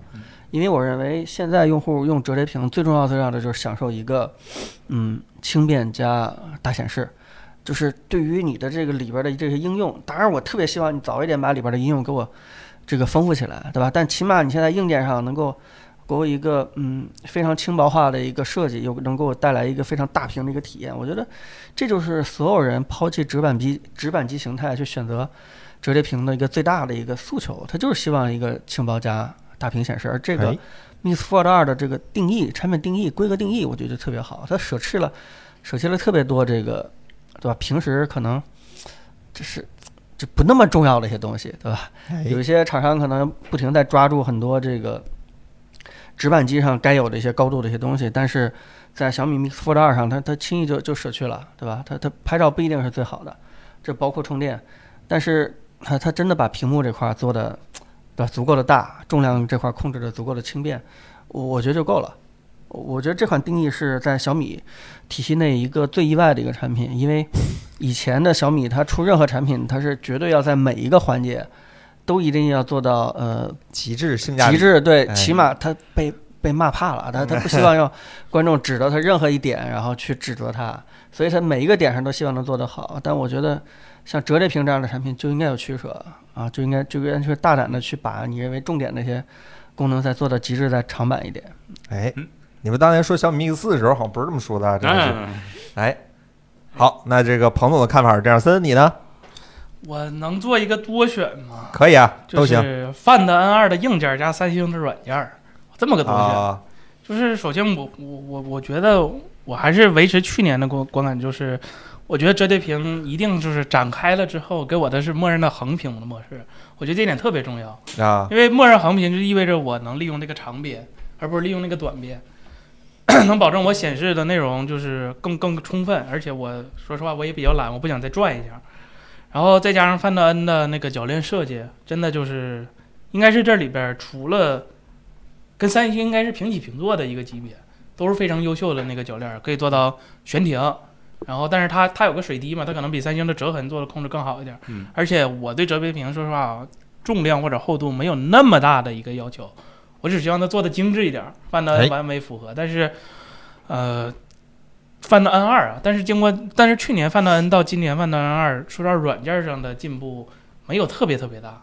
就是对于这个大屏的利用和对于这个前后屏的利用，啊、没有没没有我期待那样，但反而是三星，它因为做折叠屏最早，再加上它跟谷歌关系最近，软件上能能做的东西也就更多，啊、它那个万 UI 可能搁直板机上不受特别多人的喜喜欢吧，虽然我在直板机上我也觉得万 UI 挺好的，但是在折叠屏上，我还是维持那个观点，就是万 UI 应该是目前最好的。没有质疑，它那个多任务，它那个 dock 栏设计，再加上它本身对平板的一个适配，啊，因为它做过 DeX 嘛，然后再加上各种的，呃，先天的优势，啊，我觉得三星的那个软件真的是比谷歌自己都懂吧，应该是，因为谷歌自己都都做不出来一个合格或者拿出来直接拿出来一个产品都没有，但是三星做到了，它的那个在多屏上或者在大屏上那个利用非常非常好，所以我我是这么选的。OK，行，赵老师你呢？哎，我的话，哎，我今天做的小米 Mix Fold 二的测评是我做的，然后 Open Find 呃什么 OPPO Find N 二的这个片子也是那你做的个片子也是我做的。哎，哎，这两个呢，我其实觉得分场合，不同场合，我会对这两个产品都有一定的偏好。如果说是我自己，呃，日常使用的话，那我觉得屏幕大一点、更轻的小米 Mix Fold 二，我可能更喜欢。这两款折叠屏手机我都是使用过一段时间的，我更喜欢就一个字儿大和薄，这两个字儿完全解决了遮遮掉了其他的所有地方的缺憾或者说丑。哎，呃，但是有一点儿不太好，就是它的那个折叠的手感，还是因为这个轻和薄，这是有我有取舍，取舍。但是呢，如果说是在另外一种场合上，大家都知道折叠屏目前很多的用户其实还是。呃，老板或者说谈生意的人会比较多用折叠屏，这是一个更客观事实。如果把这个场合带进去的话，我觉得这个 OPPO Find N2 可能更合适。就为什么呢？无它，因为它可以有笔可以用，在国产的这个折叠也有比，是，我说是国产和这个价位的折叠屏手机里面有笔可以用，而且整体的外观设计来说的话，比较符合那样的一些场合。相比之下，那个小米 Mix Fold 的外观，我可能个人觉得有点过分轻松了，就是、哎不够商务，呃，可以这么说，可以这么说，嗯是小米不够商务，还是它外观不够商务？嗯，都有。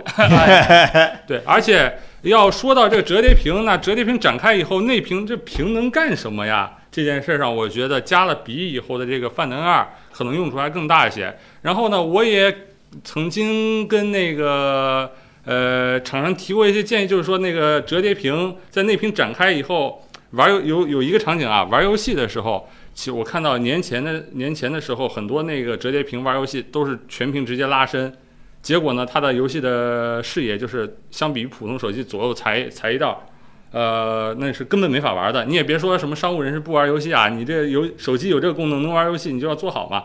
就才一道，这根本没法玩，这个视野太正方形了。那我看到今年讲比较好的就是，呃，OPPO 这个它把这个游戏做了一个十六比九的一个适配，呃，就是能让内屏里面的游戏画面的比例呢是最合理的，因为最接近我们在电脑上玩的嘛，同时也是让它的那个显示面积最大的。而小米的话，我看的是二十一比九的，我不知道最近的版本有没有更新啊？那这个还是有点窄条，就是玩起来不是很爽。像 vivo 好像我上一次试用的时候，它还是那样全屏拉伸，这是一个比较我比较关注的点，就是还是 OPPO 在这些个别小场景上做的会比较好一点的。然后在这个内屏的应用场景里面呢，呃，好，就这些吧，就这些吧。好，行。然后呢，就是我是吧，我我可能会选，哎，你们好像很好奇，你们为什么没人选 X Fold？是因为这产品太中庸了吗？呃，是是是，就啥都有没缺点啥优点的一个产品。嗯，啥都啊全，然后也重啊。嗯，朋友你呢？X Fold 这手机你也好好用过对对对，我我始终是比较喜欢那个轻便的嘛，我刚才。啊？那那我选华为吧，我选华为 Mate X 二是吧？因为这个手机咱没有，所以说我去店里试了一下，这个手机尽管它是一个外折手机，但是手感和那个摁起来的体验上好像不太输内折手机。八八八四 G 怎么了？八八八，是四 G 八八怎么了？啊，对我那一贯你买得到那手机下面刚才怎么骂那些八针万的，是吧？八八八也逃不开，四 G 的八八八会不会好一点啊？那它 WiFi 都没了，四 G 是吧？哈，那你说的总会有点优点吧？就选点但跟你们不一样的是吧？那我就选个华为吧，好吧嗯？虽然我自己可能会用 Find N 二是吧？我觉得 Find N 二还不错，但是其实挺后 挺挺好奇，OPPO 为什么在今年没出一个啊？怎么讲正常尺寸的一台折叠屏手机是吧？还是出了一台小尺寸的？有没有可能是别人都不正常哦，是这样的是吗？啊？哎，你说的有道理啊！哎，你这么一说就解释通了哈。哎，还是森森老师这个视野宽阔，视野宽阔，好吧？那咱聊聊下一个这个选题，好吧？这个这个奖项呢，也不是说这个就没有提名了，这个是纯粹看大家的一个个人的一个感受，是吧？这叫个人年度印象最深手机，是吧？你你们会把自己的这表宝贵的几票投给谁呢？彭总，今年印象最深的手机产品啊，我可能还是给给小米十二 S Ultra。啊对，因为啊，不给嗯 Mix 二，给 Ultra 是吗？呃，对对对，因为怎么说呢，就是特别希望手机不要再同质化，对吧？啊，这个，嗯嗯，其实包括那几个折叠屏，刚开始的时候做出差异还是挺多的，然后慢慢慢慢，其实折叠屏做的也越来越趋同了，越来越一致了。哎，那那那返回到这个直板平台来说，就特别希望厂商能够啊有一些自己的想法、自己的看法啊哎，就是看准一个点，真的是努力从这个产品定义到整个的这个资源整合，到最终的这个软件，甚至包括营销市场端的这个合作，都能够照着一点彻底的把它给打穿打透。哎，就就这个这小米揪着这个拍照，甚至都不是整体的拍照，是拍照的整个的这个风格取向上，这一点我觉得，嗯，在这款产品上还是呃足够的聚焦，打的也是足够的透的，最后的效果对也也是非常不错的。它确实是，呃，其他的方面很难很难有什么突出的让人印象深刻的长板，但是把这一点做到做到位就就足够了，对吧？万一其他的其他的手机真的能够把这个，嗯对吧？把把屏幕、把音质、把把哪怕有任何一点有意思的东西做得更加的极致，我觉得都是一个 值得鼓励的一个产品。OK OK，森森你呢？印象最深啊，概念版算吗那个？啊，换镜头，对，因为真没见过，也真没有玩过。啊。第一次摸徕卡镜头是因为这个，啊，那非概念就是正常量产的手机呢？量产的话，我我都觉得今年的产品都没什么太大意思，因为上半年被八折万大家都折磨的够呛，这东西就就带着镣铐跳舞嘛，他做不出来什么花活，这底子摆在这儿呢。你要说，呃，印象最深，这么有，我觉得今年都挺比较无聊，感觉比较无聊有一点点没意思。啊对，主要还是芯片不太行，苹果这边也不太行，高通也不太行。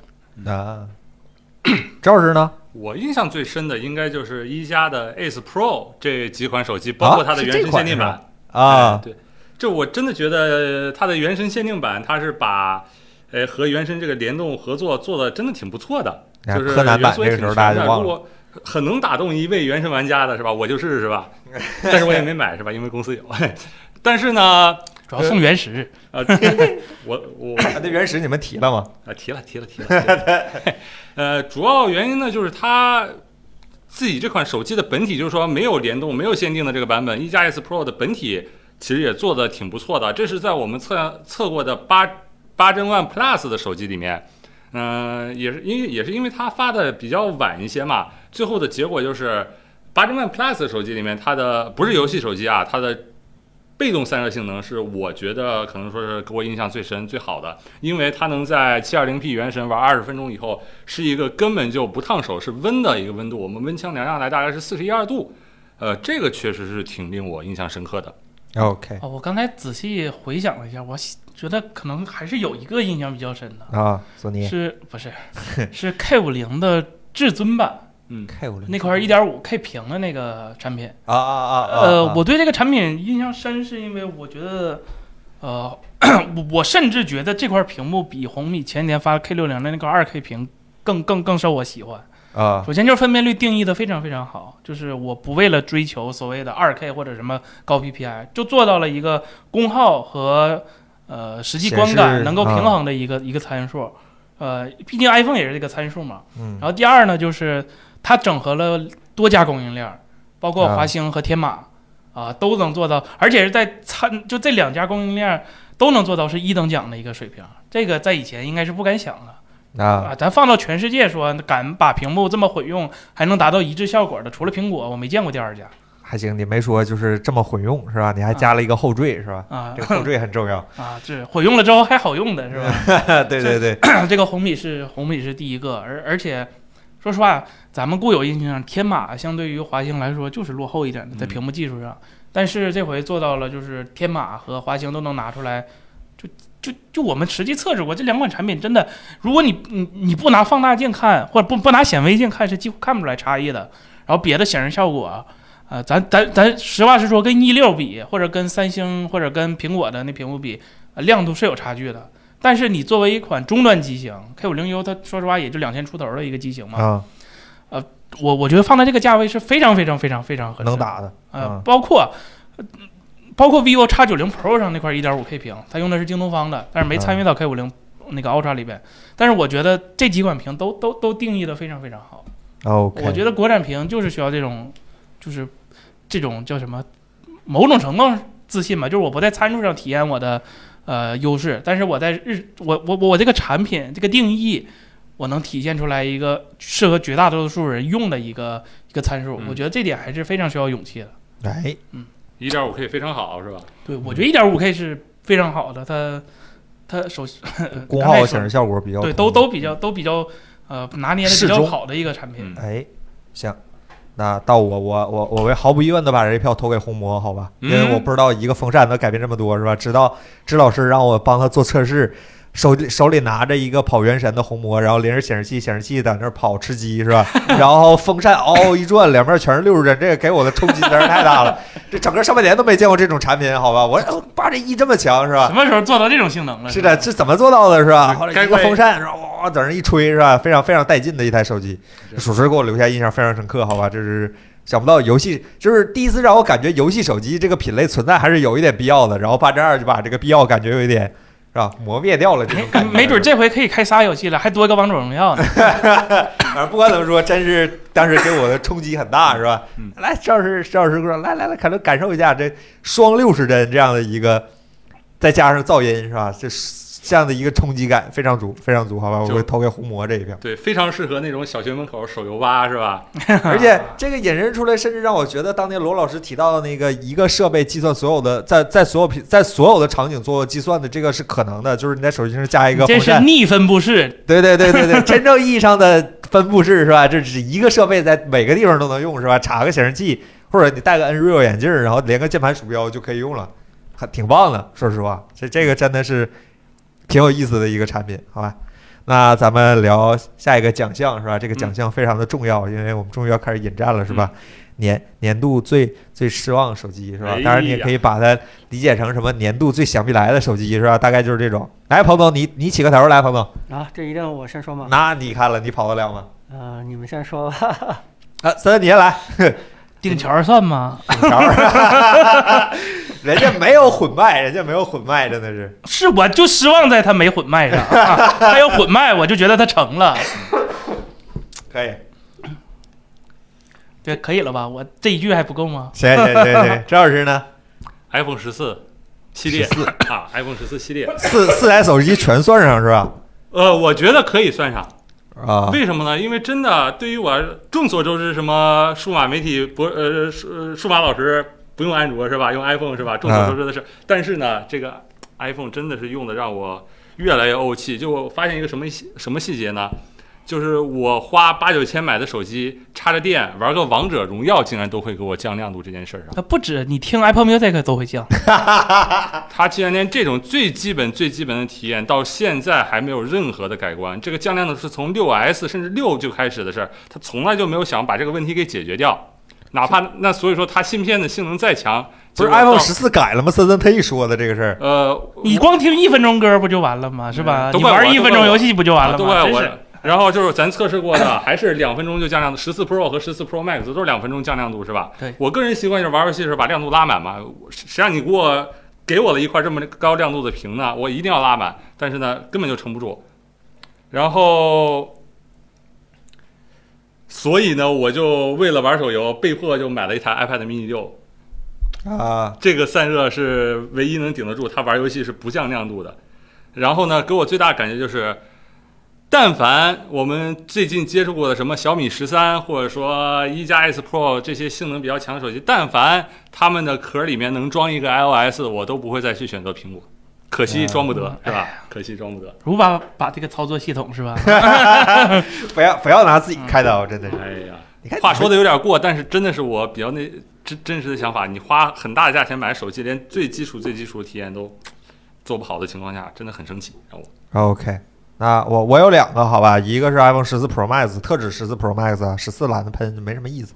就是作为一台呃可以说是全球科技行业最具关注度的一台手机的电子消费产品，就是把一台一万多块钱的手机做成这个妈样，我是懒得我是懒得喷的。说句实话，我已经甚至说我这这几年我都懒得喷苹果的最旗舰款了，就是每年没有什么进步，今年甚至还有一个。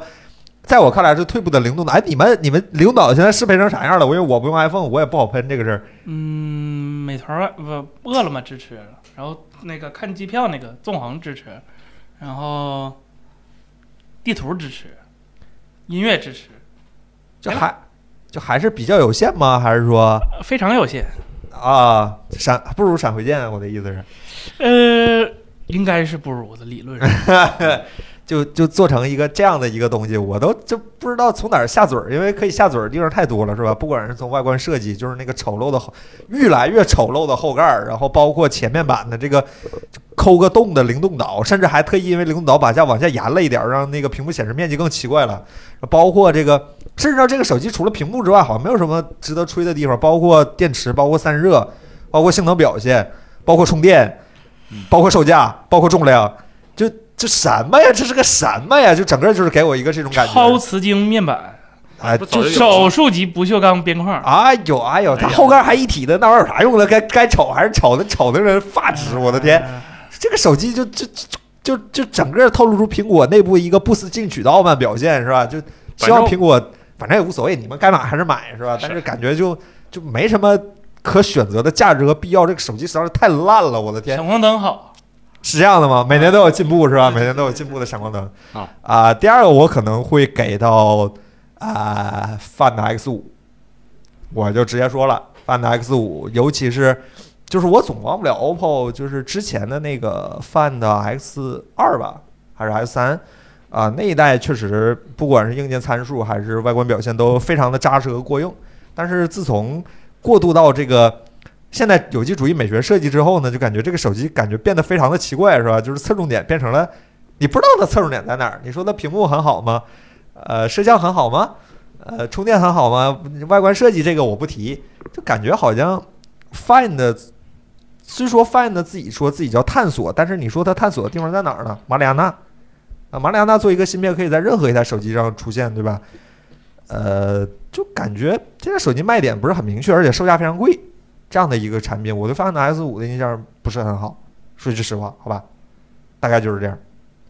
彭总，你呢？我们说完了，OK，好，你做个总结，好吧？没没没，自己选自己的，这个呃得罪人算自己的，跟那个整个公司划开的事儿。啊，是这样的吗？对，呃，其实其实失望肯定是因为期望非常大嘛，对吧哎？呃，这这些手机当中，其实我刚才脑子里过了一下，其实呃最让我这个这个跟预期啊这个差异差距比较多、失落的手机，应该还算是还还是一加了，因为一加今年的旗舰机就是可能可能之前有有情感在里边儿吧，对吧？啊就，特别特别希望一加能够把呃所谓的这叫什么数码博主或者说数码极客群体，他们对于一台手机的所有想象，都特别希望通过一加能够给实现。做米粉心中最酷的手机是吧？就是这样。但但好像这一两年，这个这一点好像离这个大家的预期可能渐行渐远，啊。嗯尤其是再加上轻 OS 不做了以后，就是 呃很多关于手机上的一些这个这个嗯极致性的一些呃参数，我觉得最开始都是一加做的，尤其是在屏幕上。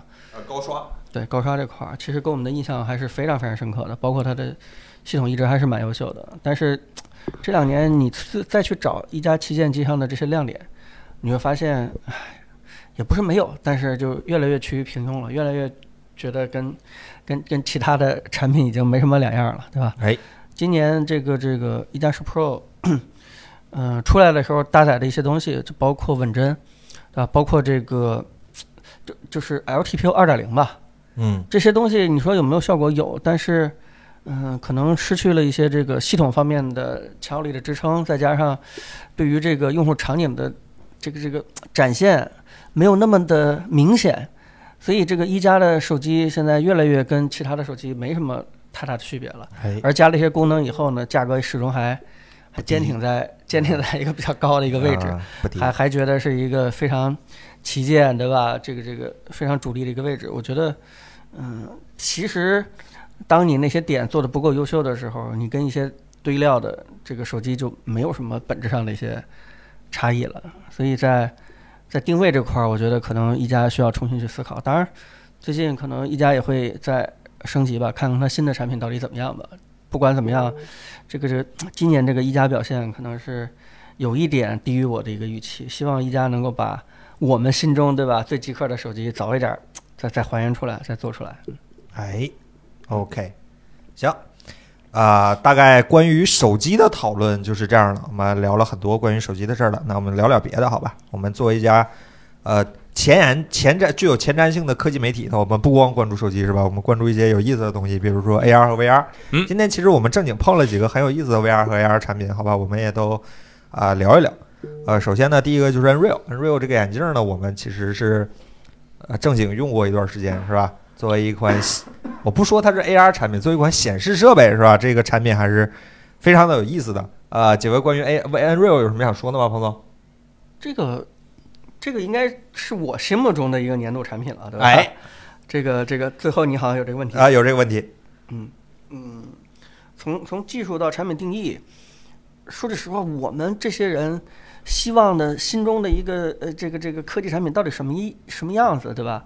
不一定说你拿出来让人惊艳的，甚至是突破很多基础物理限制的一些技术，对吧？一下让我们所有人惊艳到，不是这样，估计他们也拿不出来。更多的就是把现有的技术整合好，把产品定义好，对吧？越贴近人的这个应用场景，让人的这个应用场景改变的越多越好。所以，所以嗯综合这些点的话，应该是 Nreal 这个产品是做到了。嗯呃，对吧？它虽然有有很多很多的瑕疵，对吧？这个这个甩了一根线，但是它真的让很多人第一次见到了 AR，见到了这个 VR，大概是什么样子的，对吧？非常简单的这个观影体验，呃非常简单的这个呃这个这个这个定定位跟踪体验，我觉得很多人就通过它一下就能够知道未来的世界大概是什么样子了。嗯，所以所以我觉得这款产品从定义到这个对用户的这个场景改变上做的都非常非常到位。嗯，，OK。森，你呢？关于 Nreal，呃，就说实话，他一开始说自己是个 AR 的话，我我觉得他他肯定是不合格的。但是如果作为一个显示设备，真真的很厉害。首先，它的显示效果，它用的是那个 Micro OLED 嘛，这个是人生我人生应该是除了相机里那个 EVF 第一次见到 Micro OLED，没想到显示效果能做到，就是因为以前在以前带过的那种所谓的 VR 或者是 AR，那个分辨率都是肉眼可见的，就是不不太行。但是 Unreal 这个产品，因为它那个原理，因为它的那个显示机制，它决定了它的那个显示效果是非常非常非常细腻的，就是几乎可以说看不见像素点儿。然后，呃，而且它非常的轻便，就是真的就是随便拿一个，然后随便就走了。啊，我我我觉得这个产品形态真的挺有意思的。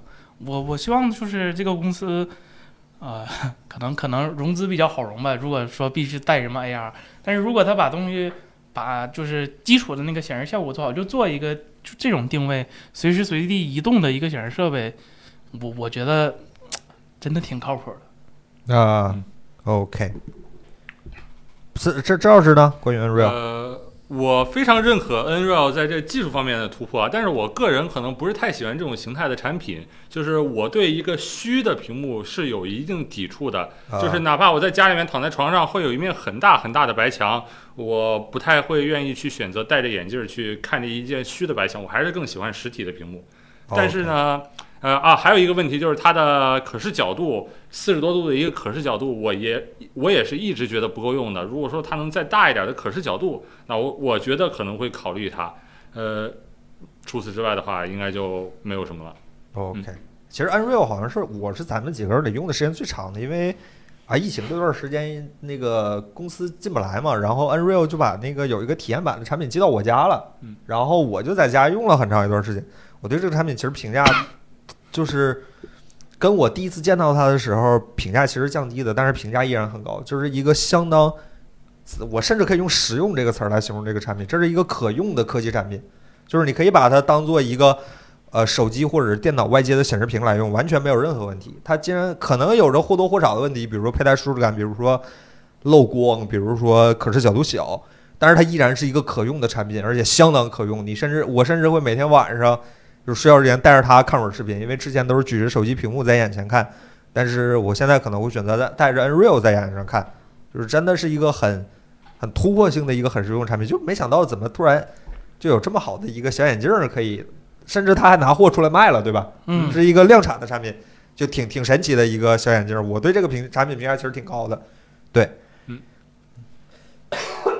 哎，抱歉，那咱聊聊下一个 Pico 四，好吧？Pico 四也是今年的一个啊、国内量产的一个重磅的 VR 产品。嗯我们和 Pico 呢也有一个很深度的一个交流和合作。彭总，关于 Pico 四，你有什么想说的吗？这个独特的 Pancake 显示技术，算是未来的 VR 的标配吗？对对对，我觉得我觉得它真的占住了国内的这个做的最好的 VR 产品，对吧？嗯甚至说是我认为，呃，做的最接近的 Quest 二的产品了。哎，呃，甚至都不是接近了吧？应该在很多程度上已经超过了 Quest 2啊，嗯除了在定位上这块儿有稍稍稍稍的一丁点儿的这个小差别。我我觉得，嗯，这不光是国内厂商对吧？这个我我认为，不光是在 VR 这个领域当中，甚至在手机领域当中，我觉得在起步阶段，咱们国内厂商就已经跟市面上做的最好的这个 VR 产品已经差距如此之小。我觉得这是一个让人看到希望的一个一一个非常好的一个产品。所以哎所以我觉得，对吧？像国内的这个 VR 这个土壤还是有希望的，对吧？罗，尤其是罗老师，对吧？再加上 Unreal 很多的这个中国的优秀的 AR 或者 VR 的厂商，这个如果都像 Pico 四一样，对吧？把一个一个产品做得很扎实，做得很好，这个这个不光是可用了吧？我相信中国消费者会给他们一个很好的一个回馈。现在失眠我还真的是遇到挺多人用 Pico 四开始慢慢慢慢打个乒乓球啊，对吧？开始、嗯开始这匹健身配啊，约约嗯局了。我我觉得这就是一个非常非常好的一点，甚至说是，呃，这个世界杯有人也开始拿这个 Pico 四，对吧？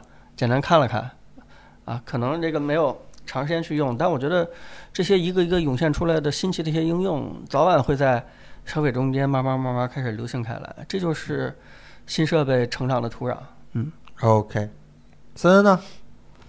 我觉得 Pico 四 更更厉害，就厉害的地方就是把这个 Pancake 做到了两千多的这个价位，这这个前无还是得叠加售价看啊，啊。真的就是，就就可能待会儿会提到筷子的 Pro 是吧？嗯就是你你你做成那么贵，你东西好，那你应该的。嗯，你要是不好，那你就真过分了，对吧哎，？又黑 iPhone 是吧？又黑 iPhone。哎，这这，但是这个 Quest 四就两千多，就说实话，人家也是赔着本卖的，有这个魄力，嗯就证明他们对自己产品还是挺自信的。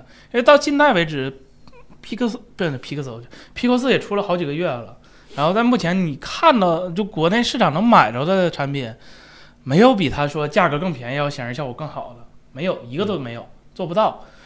嗯，我觉得这个还是厉害。然后它就是生态，Pico 四的这个就就加到字节之后，它旗下的那些软件儿，包括市场买可以买的游戏，啊、都非常优秀，甚至是海外市场，因为你可以拿那个就是奇奇怪怪的手段给它切成国外的那个区，就非国区。你能看到它跟跟快速的软件比，说实话没差太多。你认识那些软件，比如说什么 B Saber 啊，或者是其他的游戏啊，都能玩，嗯，然后都能买。当然了，国外国国国区以外的价格可能贵一点。然后就是串流串流的那个游戏效果，呃，它最开始的那个版本，说实话我试了一下，跟快速的比可能会差一点，但是最近试的那几个版本。呃，无不论是无线还是有线都还可以了，就可以做到一个能玩的一个水平了。然后我觉得这个是别的就是 VR 厂商，国内的 VR 厂商很难做到，就是它这个硬件做出来可能没有太难，但是如果说把软配套的软件做好的话，啊、唯独它一家，这个我是觉得 Pico 比较厉害的地方。OK，赵老师呢？呃，我觉得 Pico 四吧，就是说把一个 Pancake 打到两千块钱这个价位，是它最值得鼓励或者是最值得表扬的事儿。因为这个价位，再加上这种 Pancake 的这个厚度带来的使用体验的极大提升的话，就让这个 PO 四这样的 VR 产品变成了一个可用，甚至会走进更多的人的生活里面的一个选项。就在此之前，大家都觉得 VR 的带那么大一个东西累不累啊，都可能不会去尝试。PO 四这个厚度会让人很多人想第一次去尝试 VR，而且一看这价格两千多，哎，不错，这是它最值得表扬、最最值得鼓励的地方。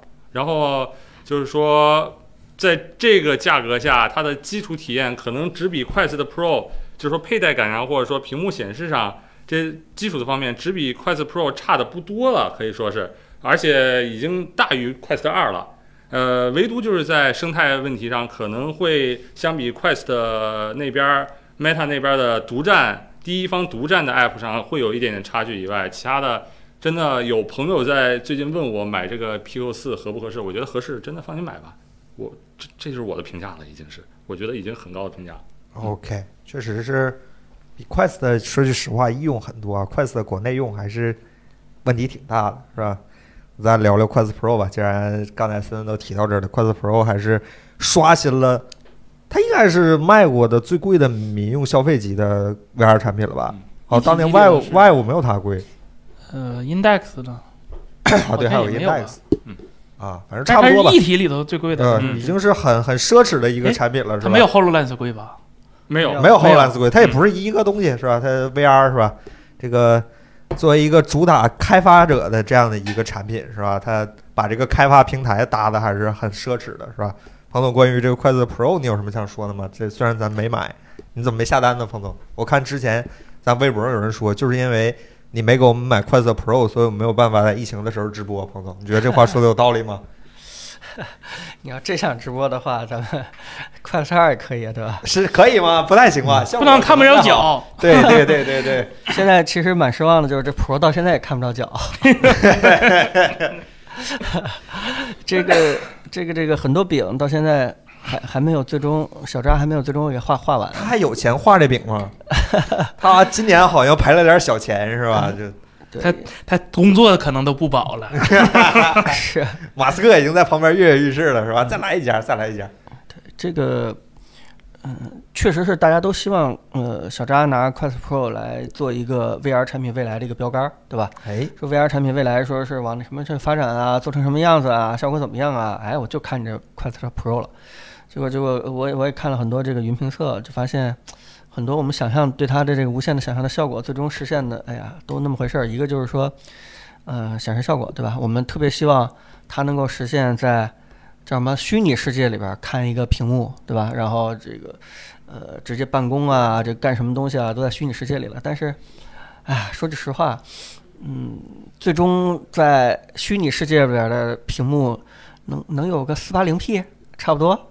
了不起了的，你你自己想象一下，能够分配给眼前的那个小屏幕，真正的像素数也就能分分个四八零 P，最终的显示效果它就不会特别好。然后这个，呃，再加上就是整体全身的这个呃虚拟世界的代入，这个到现在为止可能还没有一个很好的一个更新，这个也一直在一直在等待。然后再加上售价啥时候更新？对，再加上售价，就导致更多的人就就进不到这个门槛里边儿。你说，呃，大公司给员工人配一个，然后远程对吧？开会啊，居家办公啊，可以吗？你这个价格，你这价格摆在这儿，这这这什么样的大公司，这给大家这个对吧？每人配一个 Meta 我刚才说 Facebook 是吧？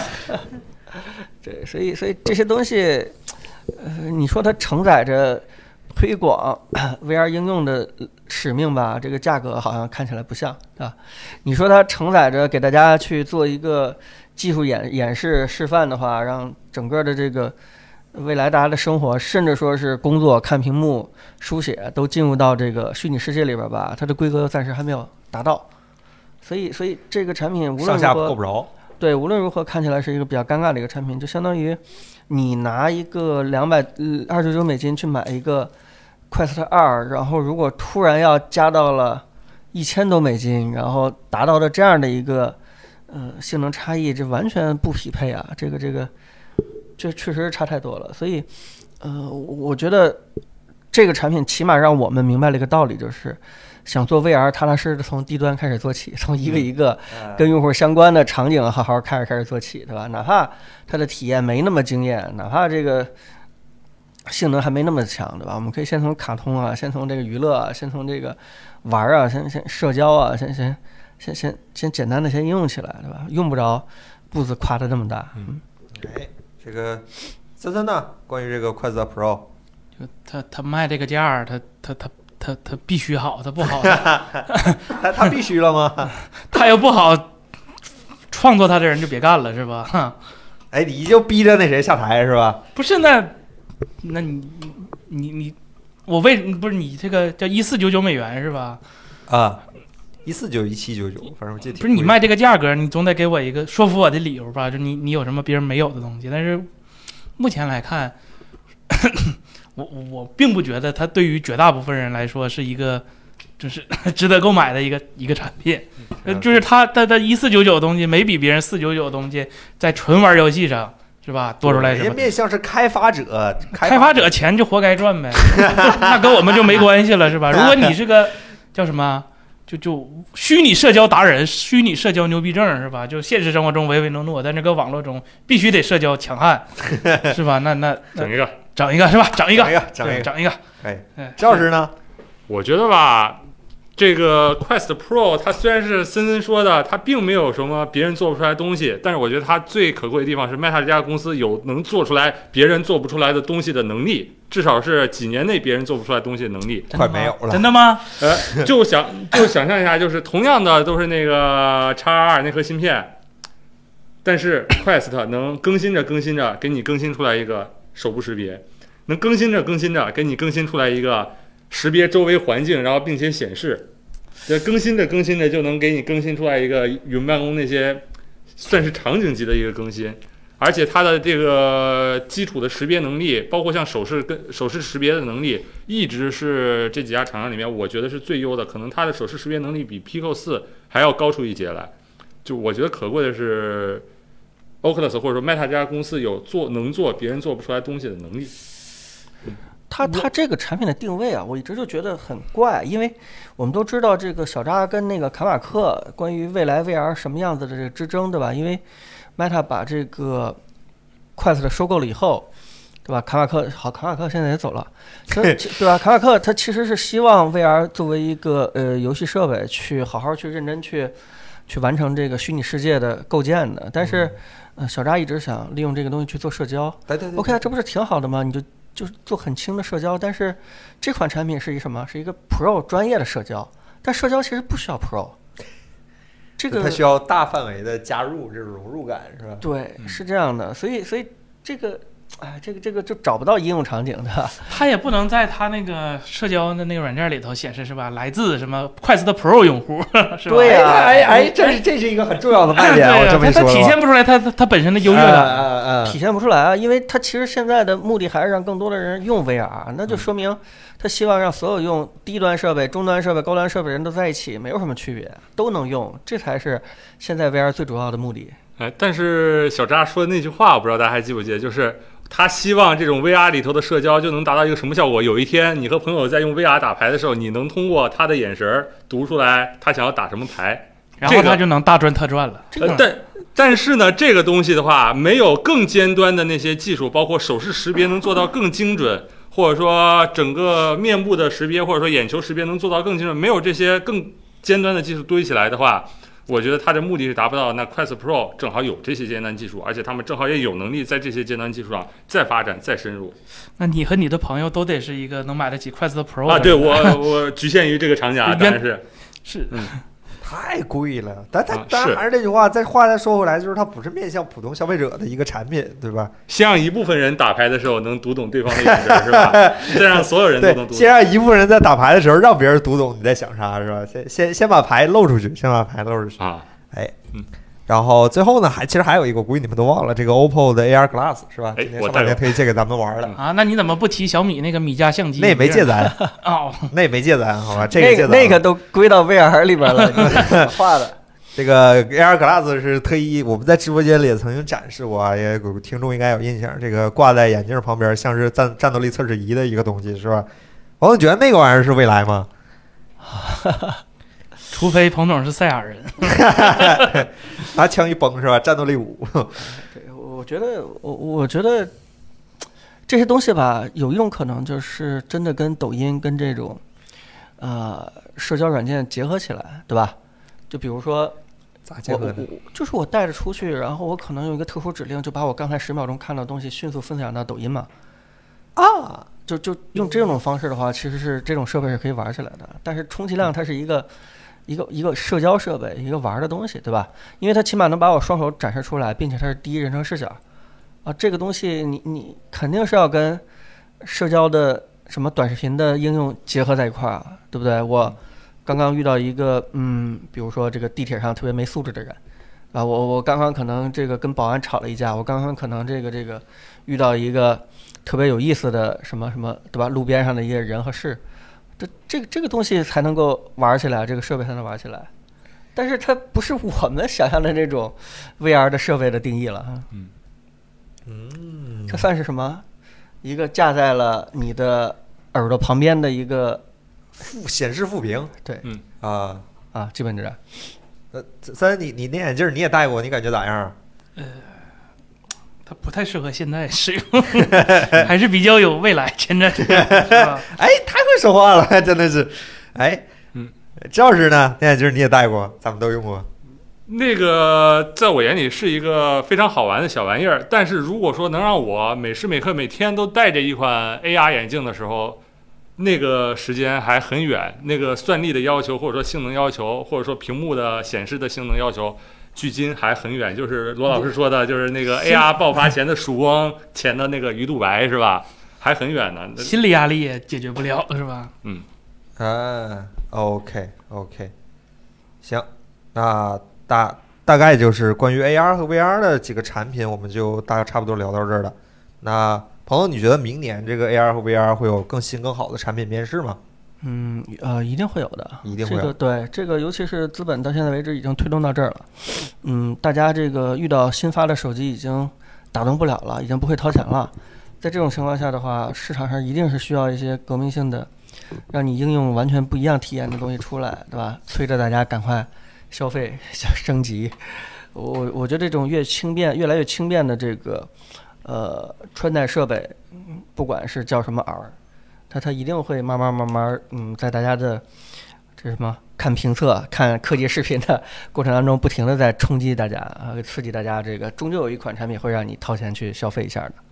OK OK，行，那咱再聊聊下一个领域，好吧？聊聊耳机。今年很很很凑巧，或者说很很奇怪，是我们今年碰了很多的新的耳机产品，哎是吧？嗯啊，然后也是调的聊聊几个提名，大家选一选，好吧？第一个就是那个免检产品，或者说免提产品，或者免测产品，是吧？AirPods Pro 二，这个你你们不许选这个啊，没什么意思了。哎，不选它好像没什么好选的，啊，可以下一选话题，然后是这个 BOSS QC 一二八四二是吧？这个也是我们测过出过内容。然后小米的八四 Pro、嗯 vivo TWS 三 Pro，然后索尼的一千叉 M 五，这个是我们好像是唯一一个没有产品的嗯提名，对吧？然后是怒喵的 TWS，这个我们也有，森森视频呢视频呢？我视频呢？哎呀，这这东西出视频了，那就啊？得罪人了是吧？是这样的吗？是这样的吗？那么朋友朋友，你选一个吧，这里面最佳耳机产品啊，嗯，这别选那我选怒喵 TWS 吧，好吧？是这样的吗？啊，咱俩中和一下。啊，那你你你为对这个耳机是什么感受呢，朋友？怎么说呢？这年头还有人敢做 TWS，而且是一个，对吧？没有手机的一个厂商，就纯靠 TWS 想闯出一片天空的人，我觉得就就挺不容易的。追梦是吧？追梦的一部分样呃，森森你呢？为什么不能选 AirPods 能选能选能选那肯定是 AirPods 二啊啊，Pro 二啊，呃，这这这这这 都说了国家免检产品，现在没有这个说法了，现在没有免检了，就是就那么好是吧？就那么好。所以就就如果你用 iPhone 是吧？那你为什么不买它呢？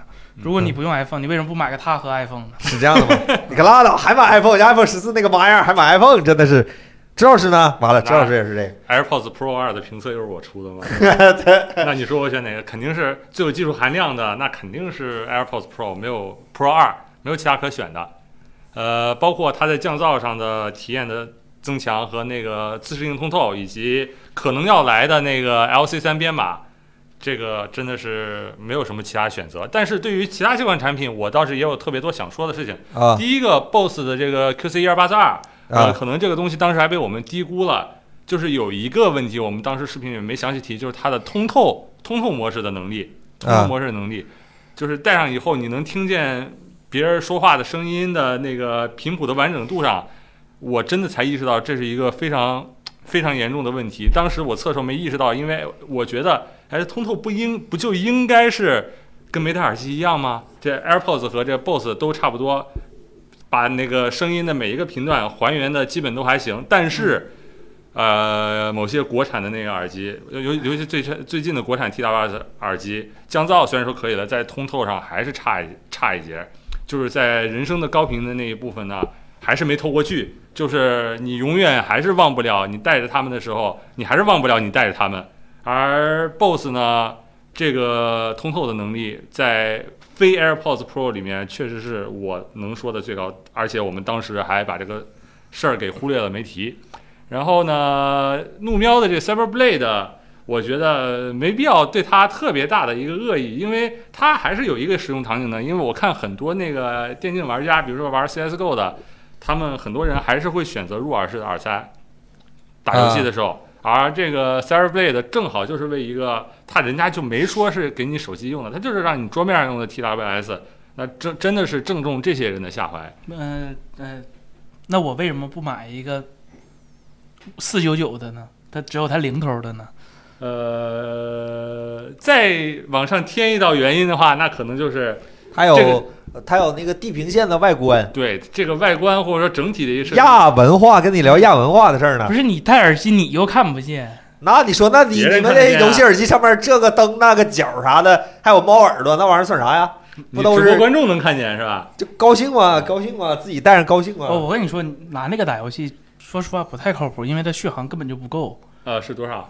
你这一一个多小时、两个小时，绝对就到头了。呃，那一局游戏也差不多。那你这这嗯这是这这个能这么说，是真的。我发现有很多的那些像主播什么的，他们还是喜欢戴这种入耳式耳塞，而这种东西没有线的，对于他们来说是一个很好的替代品，呃，是适合这种人用的，呃，而且他们可能对这外观也有一些需求，不不想要一个外观长得像 TWS 耳机的 TWS 耳机，那么是满足这些人需求。那你说我会不会买呢？我不会买，因为我没有这个需求，我没有在电脑上用耳机的需求，所以我肯定也不会买。然后像它的那些呃低延迟，我们当然当时我们也买了一副那个漫步者的 GT 四这个耳机，我觉得低延迟真的是未来蓝牙耳机一个努力的方向。能做到他们俩这个低延迟的话，像 GT 四我们测的是二十多毫秒，它也是三十毫秒左右，能做到这个延迟，我是一个音游玩家，我其实已经感觉不到了。呃，这低延迟这个功能还是非常非常有意义的。我也希望后来以后的蓝牙耳机不需要外置接一个什么盒子，或者说外置的 USB，那就能做到这个低延迟。呃，还是值得肯定的这些技术。嗯，OK，哎，这这小罐茶，你是啥评价呀？科技与狠活儿，就是我那天不说了吗？就打败 AirPods Pro 二，不是说是吧？这这怎么讲？不能这么说，叫真真心想做耳机的厂商，我发布了马里亚纳 Y 是吧？我各种算力，各种工具。虚假的做耳机厂商是吧？我这个芯片虽然和红米一样，但我们调教的比它好。啊，是这样的吗？啊，可以，可以，可以，可以，可以。那我我我我投 BOSS 一票，好吧？作为一个非 iPhone 的用户，虽然我也很能理解 AirPods Pro 二的好，是吧？但是我可能会投给 BOSS 一票，因为呃，因为 BOSS 那个耳机我是戴过的，它那个降噪的效果，作为一个 TWS TWS 耳机来说，它的降噪和的那个通透模式的效果都挺出乎我意料的，我觉得体验挺不错。它最大的问题就是它太大了，戴起来有点不太舒服，它不像。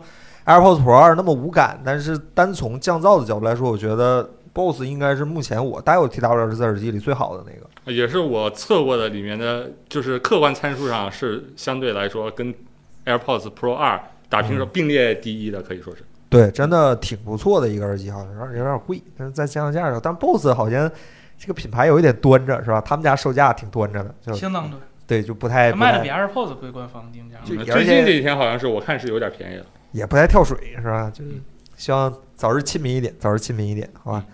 啊、那我们快点吧，好吧？两个小时了，咱就画画说说话两个小时了，咱们最后一个这个那啥，好吧？年度最佳个人的科技产品，那从森森开始吧。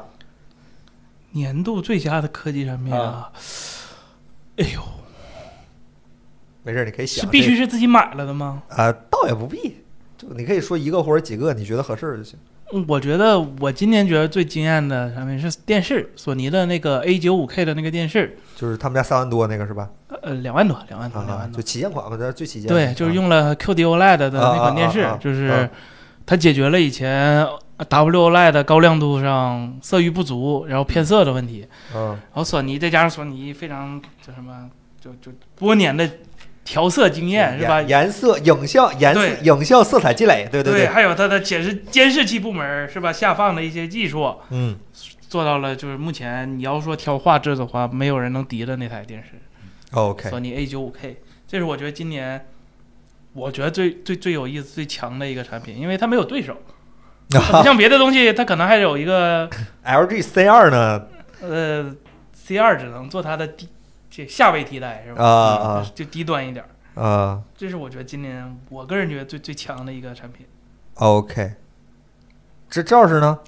呃，说自己买的是吧？那我也未必，也未必。呃，我今年花了钱的，对我的这个在科技方面体验提升最大的，呃，不，这个是是不限定品牌，因为是我买了一对儿音箱，然后我又买了一对儿音箱，啊我把它们两个，老早数了。呃，也不是财力雄厚啊，买的是比较便宜的监听音箱 Presonus 的那个牌子的，呃，啊不重要，我把它组了一个环绕声，四点零的环绕声。呃，真的看彭总看森森测评那 C 2测评那 QD OLED 显示器，呃，最后给人的感觉是真的，哎呀，感觉看到了导演想要表达的 真实场景、真实的感受、真实的色彩，太多太多东西了。但是我真的觉得忽略一件事儿，那导演想让我们听见的呢？你视觉都满足了，什么 QD OLED 的技术、W OLED 的这满足的特别特别好，那你耳朵呢？一定也要想着满足一下。我也是最近呢，才把那些之前听过的歌、看过的电影和游戏全部重新玩玩了一遍，真的是完全不一样的感觉。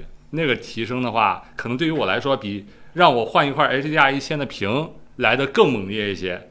就是最近 iPic 白送《死亡搁浅》嘛，我玩了一小段啊，就最开始，尤其是那个死亡搁你掉地下摔死的时候，那复生的那一部分，那叫什么？摁着方块，那叫干什么？我没有，捡东西或者啥？就复生的那一下，那个声音，哎呀，真的是当场恶心到我了 啊！就是说，评价？真的是如果没有环绕声，这个东西让我是做不到。然后我把我之前看过电影、喜欢的电影重看了一遍，完全不一样的感觉。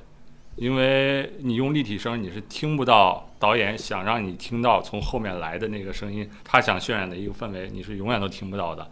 然后呢，最近呢，空间音频技术我也都很关注，包括最近可能有新出的这款耳机之类的空间音频技术，我也从那些制作了，或者说整个的技术方面也都深入的研究了一下。如果有机会的话，我可能想就这个环绕声或者空间音频技术，呃，哎，这咱出一期视频详细聊聊什么之类的。这是我觉得今年个人最佳，我花了钱的。呃，技术或者说产品，就是买一对儿环绕声音箱，不限品牌。嗯哦，C 二，那那就 C 二吧。哎，嗯，也是给了电视给了电视，对，啊，那好在哪儿呢？在哪儿？说不出来了。你他妈花的钱呢？自己花钱了，它是个我们传统理解上的电视，是这样的吧？评价好像不是很高。对，那个电视你感觉就是有以前那种电视的感觉，就是它它它那个。它看不到什么什么广告，就还就在这个时代还挺新鲜。这 电视最开始为什么发发明，就是希望把电影院搬到自己家里嘛。啊，然后，对对，那个电视体验确实挺不错的，就是呃，尤其看一些流媒体的话，它是能看到那个最高的规格，就是杜比世界的那那那些片源都能看，就只要只要家里面网好的话。然后我想想啊，但是主要还是因为它大，你这不是？它作为一个显示器来说，作为一个显示器还是挺大的。哦，对，你是把它当显示器的哈。对我当显示器用的。啊，不是三三怎么选的是 A 九五 K 呢？你是买了吗？没有啊，他没说必须买啊。哦，没说必须买啊，对对对对啊对。哟，那我也没了。相机什么的，镜头、徕卡。相机，相机，哇，这个时代太匮乏了，这个时代已经不行了。对，这时代好像，那那那那哈苏 X 二 D 那个那个那算吗？这是啥呀？那相机啊那相机啊那那是个中画幅相机，就是它上一代产品用起来不太好，反应特别慢，然后也不好对焦，然后这一代改进了，就是把视频功能砍了。对拍不了视频了，然后价格也贵了那么稍微一丢丢，一整套的话大概二三十万吧。啊啊就哈苏的价格嘛。对对对，然后那个那个那个相机你就随便拍，反正它白平衡又准，颜色又好，它是真的颜色好，它是真的有色彩科学在，嗯，就是跟那个手机上的是确实不一样。真哈苏，真哈苏，而且最主要真要，哈苏。啊。我见过一回，它那个 UI 是真的太漂亮了，在相机里面，对，全是扁平化的设计，然后菜单非常非常简洁，嗯，然后整个相机也没什么按钮，就三个波轮控制那个曝光的三要素，就是嗯，就出现在二零二二年，就感觉还是让人眼前一亮，但就是亮一亮就完了，是不可能得到的。朋友，我们是不是要升级设备了？听说 有这个名单上吗？这个是那咱以后就那那出的东西只能发那微信公众号了，他拍不了视频呀。哈哈苏不是一加就有吗？大疆也有。哎，大疆那个哈苏也不错，一加那个就就算了。行行行，行了，别说了。嗯嗯那我选的是最贵的是吧？啊，对你比三三那个好像还贵点儿啊。我会投给 Unreal 啊，我会可能会投给 Unreal，就是因为我还用过 Unreal 六道夫的那个版本，就是它六道夫那个呢有点多余是吧？它就单做个显示器，那太好了。就是便携显示器能便携成这样，然后显示效果又这么好，没见过。就是以前的便携显示器都是什么华硕啊什么，咱你知道那种就是啊，Go Bigger 是吧？嗯都是这种叫便携显示器，就是 Unreal 把便携显示器这个概念提升到了一个新的境界，而且非常的呃，就是商品化的一个，它它有缺点有优点，然后有量产有售价，就这个好像作为一个看起来像是有点概念产品的一个产品，我上一次有这个感觉的居然是 Switch。咦，Switch 在我看来是一个偏向概念的产品，但是任天堂把它做出来了，Unreal 给我一个这个感觉，就很奇怪，我也不好不好描述这个感觉，大家一听一乐过就完事儿了。但是 Unreal 今年确实给我留下了非常非常深的印象，而且我也用了很长时间，我觉得这个产品还是非常有意思的一个产品。对，黄总呢？对，尤其是呃，今年这几个大厂，像苹果、像三星，完了，呃，有技术，对吧？包括华为，呃，有技术、有能力，但是没有一个特别好的让我们眼前一亮的创新产品。呃，按理说现在的创新都应该是体系创新，就是依托于以前的这个生态积累，依托于以前的这个技术，哎，技术积累，然后你今年拿出一个再进一步的产品，这是嗯比较容易的一种创新，而且也容易获得大家这个认可。但是这些有积累的大厂，没有任何一个拿出来能够让我们对，所以所以今年从情况上来说的话，更愿意投给像 Unreal 这样的一个厂商，原因就是因为它起码可以让我们证明一件事儿，就是想做创新，想得到一个市场认可的产品，不一定有很强的技术背景。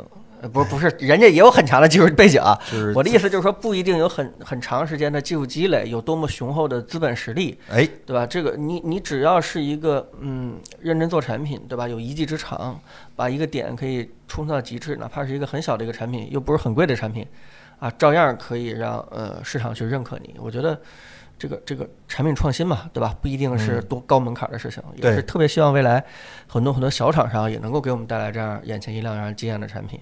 嗯，OK OK，行，那彭总你总结一下吧，今年这个行情咱们收收尾了。今年今年确实是太难了，对吧？这也包括我到现在为止都没好利了，脑子都不转。嗯呃，我我相信对这个这个播客的绝大部分听众来说，可能今年都是非常非常困难的一年。辛苦大家。对厂商来说更是这样，就是大家，嗯、很多很多人都已经把生存当成自己的第一，呃，第一优先级要考虑这彭些事情如果我们今天在年底的时候去聊创新这件事情的话，可能是有点奢望。嗯真的是希望所有在生存线上挣扎的厂商，对吧？拿出一些让人眼前一亮、能够有创新的大幅创新这样的产品，确实有点难。但是，嗯，不管怎么样的话，今年可能确实，呃，会让我们很失望。但是，我们在这些失望当中去找到一些亮点，还是能够能够凑出一些节目跟大家去聊聊这个嗯这个创新点的。所以我觉得，嗯、不管是嗯、呃去年打有多难，但是我认为已经到了一个拐点了。嗯 已经到了一个未来嗯明年可以看到希望的一个点了。我相信大家，呃呃，经过这几年的这个抗疫，呃，呃我相信从明年开始，呃，一定会在整个社会各行各业都产生这样的复苏的一个迹象的。我也希我我也觉得这个复苏是不单单一个科技行业，可能是整个行业都会带来这个嗯不一样的一些改变。所以今年无论如何。对吧？就这样了，但是明年我们还是有很强的一个期望和一个期待的。我我也希望明年这个厂商们拿着拿出一些让我们消费者心动的、不得不花钱的一些产品，对吧？经济复苏嘛，你首先得把哎产品创新这块儿能够打动我们，所以我所以我相信明年可能会会会会更加的一些精彩，包括今年有一些对吧铺垫的一些产品，我我们已经能够看到未来这个很好的一些趋势了，所以嗯，还是期待明年吧。嗯嗯 OK，二位有什么还有什么想补充的吗？能不阳尽量别阳。最美好的祝愿是吧？在新的一年里，对大家最美好的祝愿是吧？这太难受了，太难受了。就是大家如果在这个节目里突然听到谁咳嗽啊，或者谁 嗓子不太对是吧？你尽量躲远点儿是吧？就是通避免病毒通过耳朵传播给你是吧？赵老师还有什么要补充的吗？好，那我们这期节目差不多就。就其实刚才就应该放李谷一了，是吧？李谷一老师今天一会儿先唱一会儿。可以可以唱一会儿，可以唱一会儿，好吧？依旧是难忘今宵。其实天还没黑啊，但是我们还是希望大家能够通过我们的节目回顾一下过去这一年精彩的科技产品，是吧？这些数码科技产品，然后呢，对未来充满希望。就是那个那个基督山伯爵那个咋说来的？人类所有的美好都蕴含在等待和希望这两个词当中。也希望大家能够在明年一年里，呃，身体健康，这是最重要的，是吧？然后一切顺利，祝大家心想事成，工作愉快，是吧？就整个过年的氛围非常足了，就这节目一出就就过年了，是吧？朋友们，那咱们相约酒吧，大约在冬季，咱们明年再见，好吧？那个直播周五直播正常啊，然后那个嗯咱们这个节目明年再见，好吧？朋友们，拜拜。拜拜拜。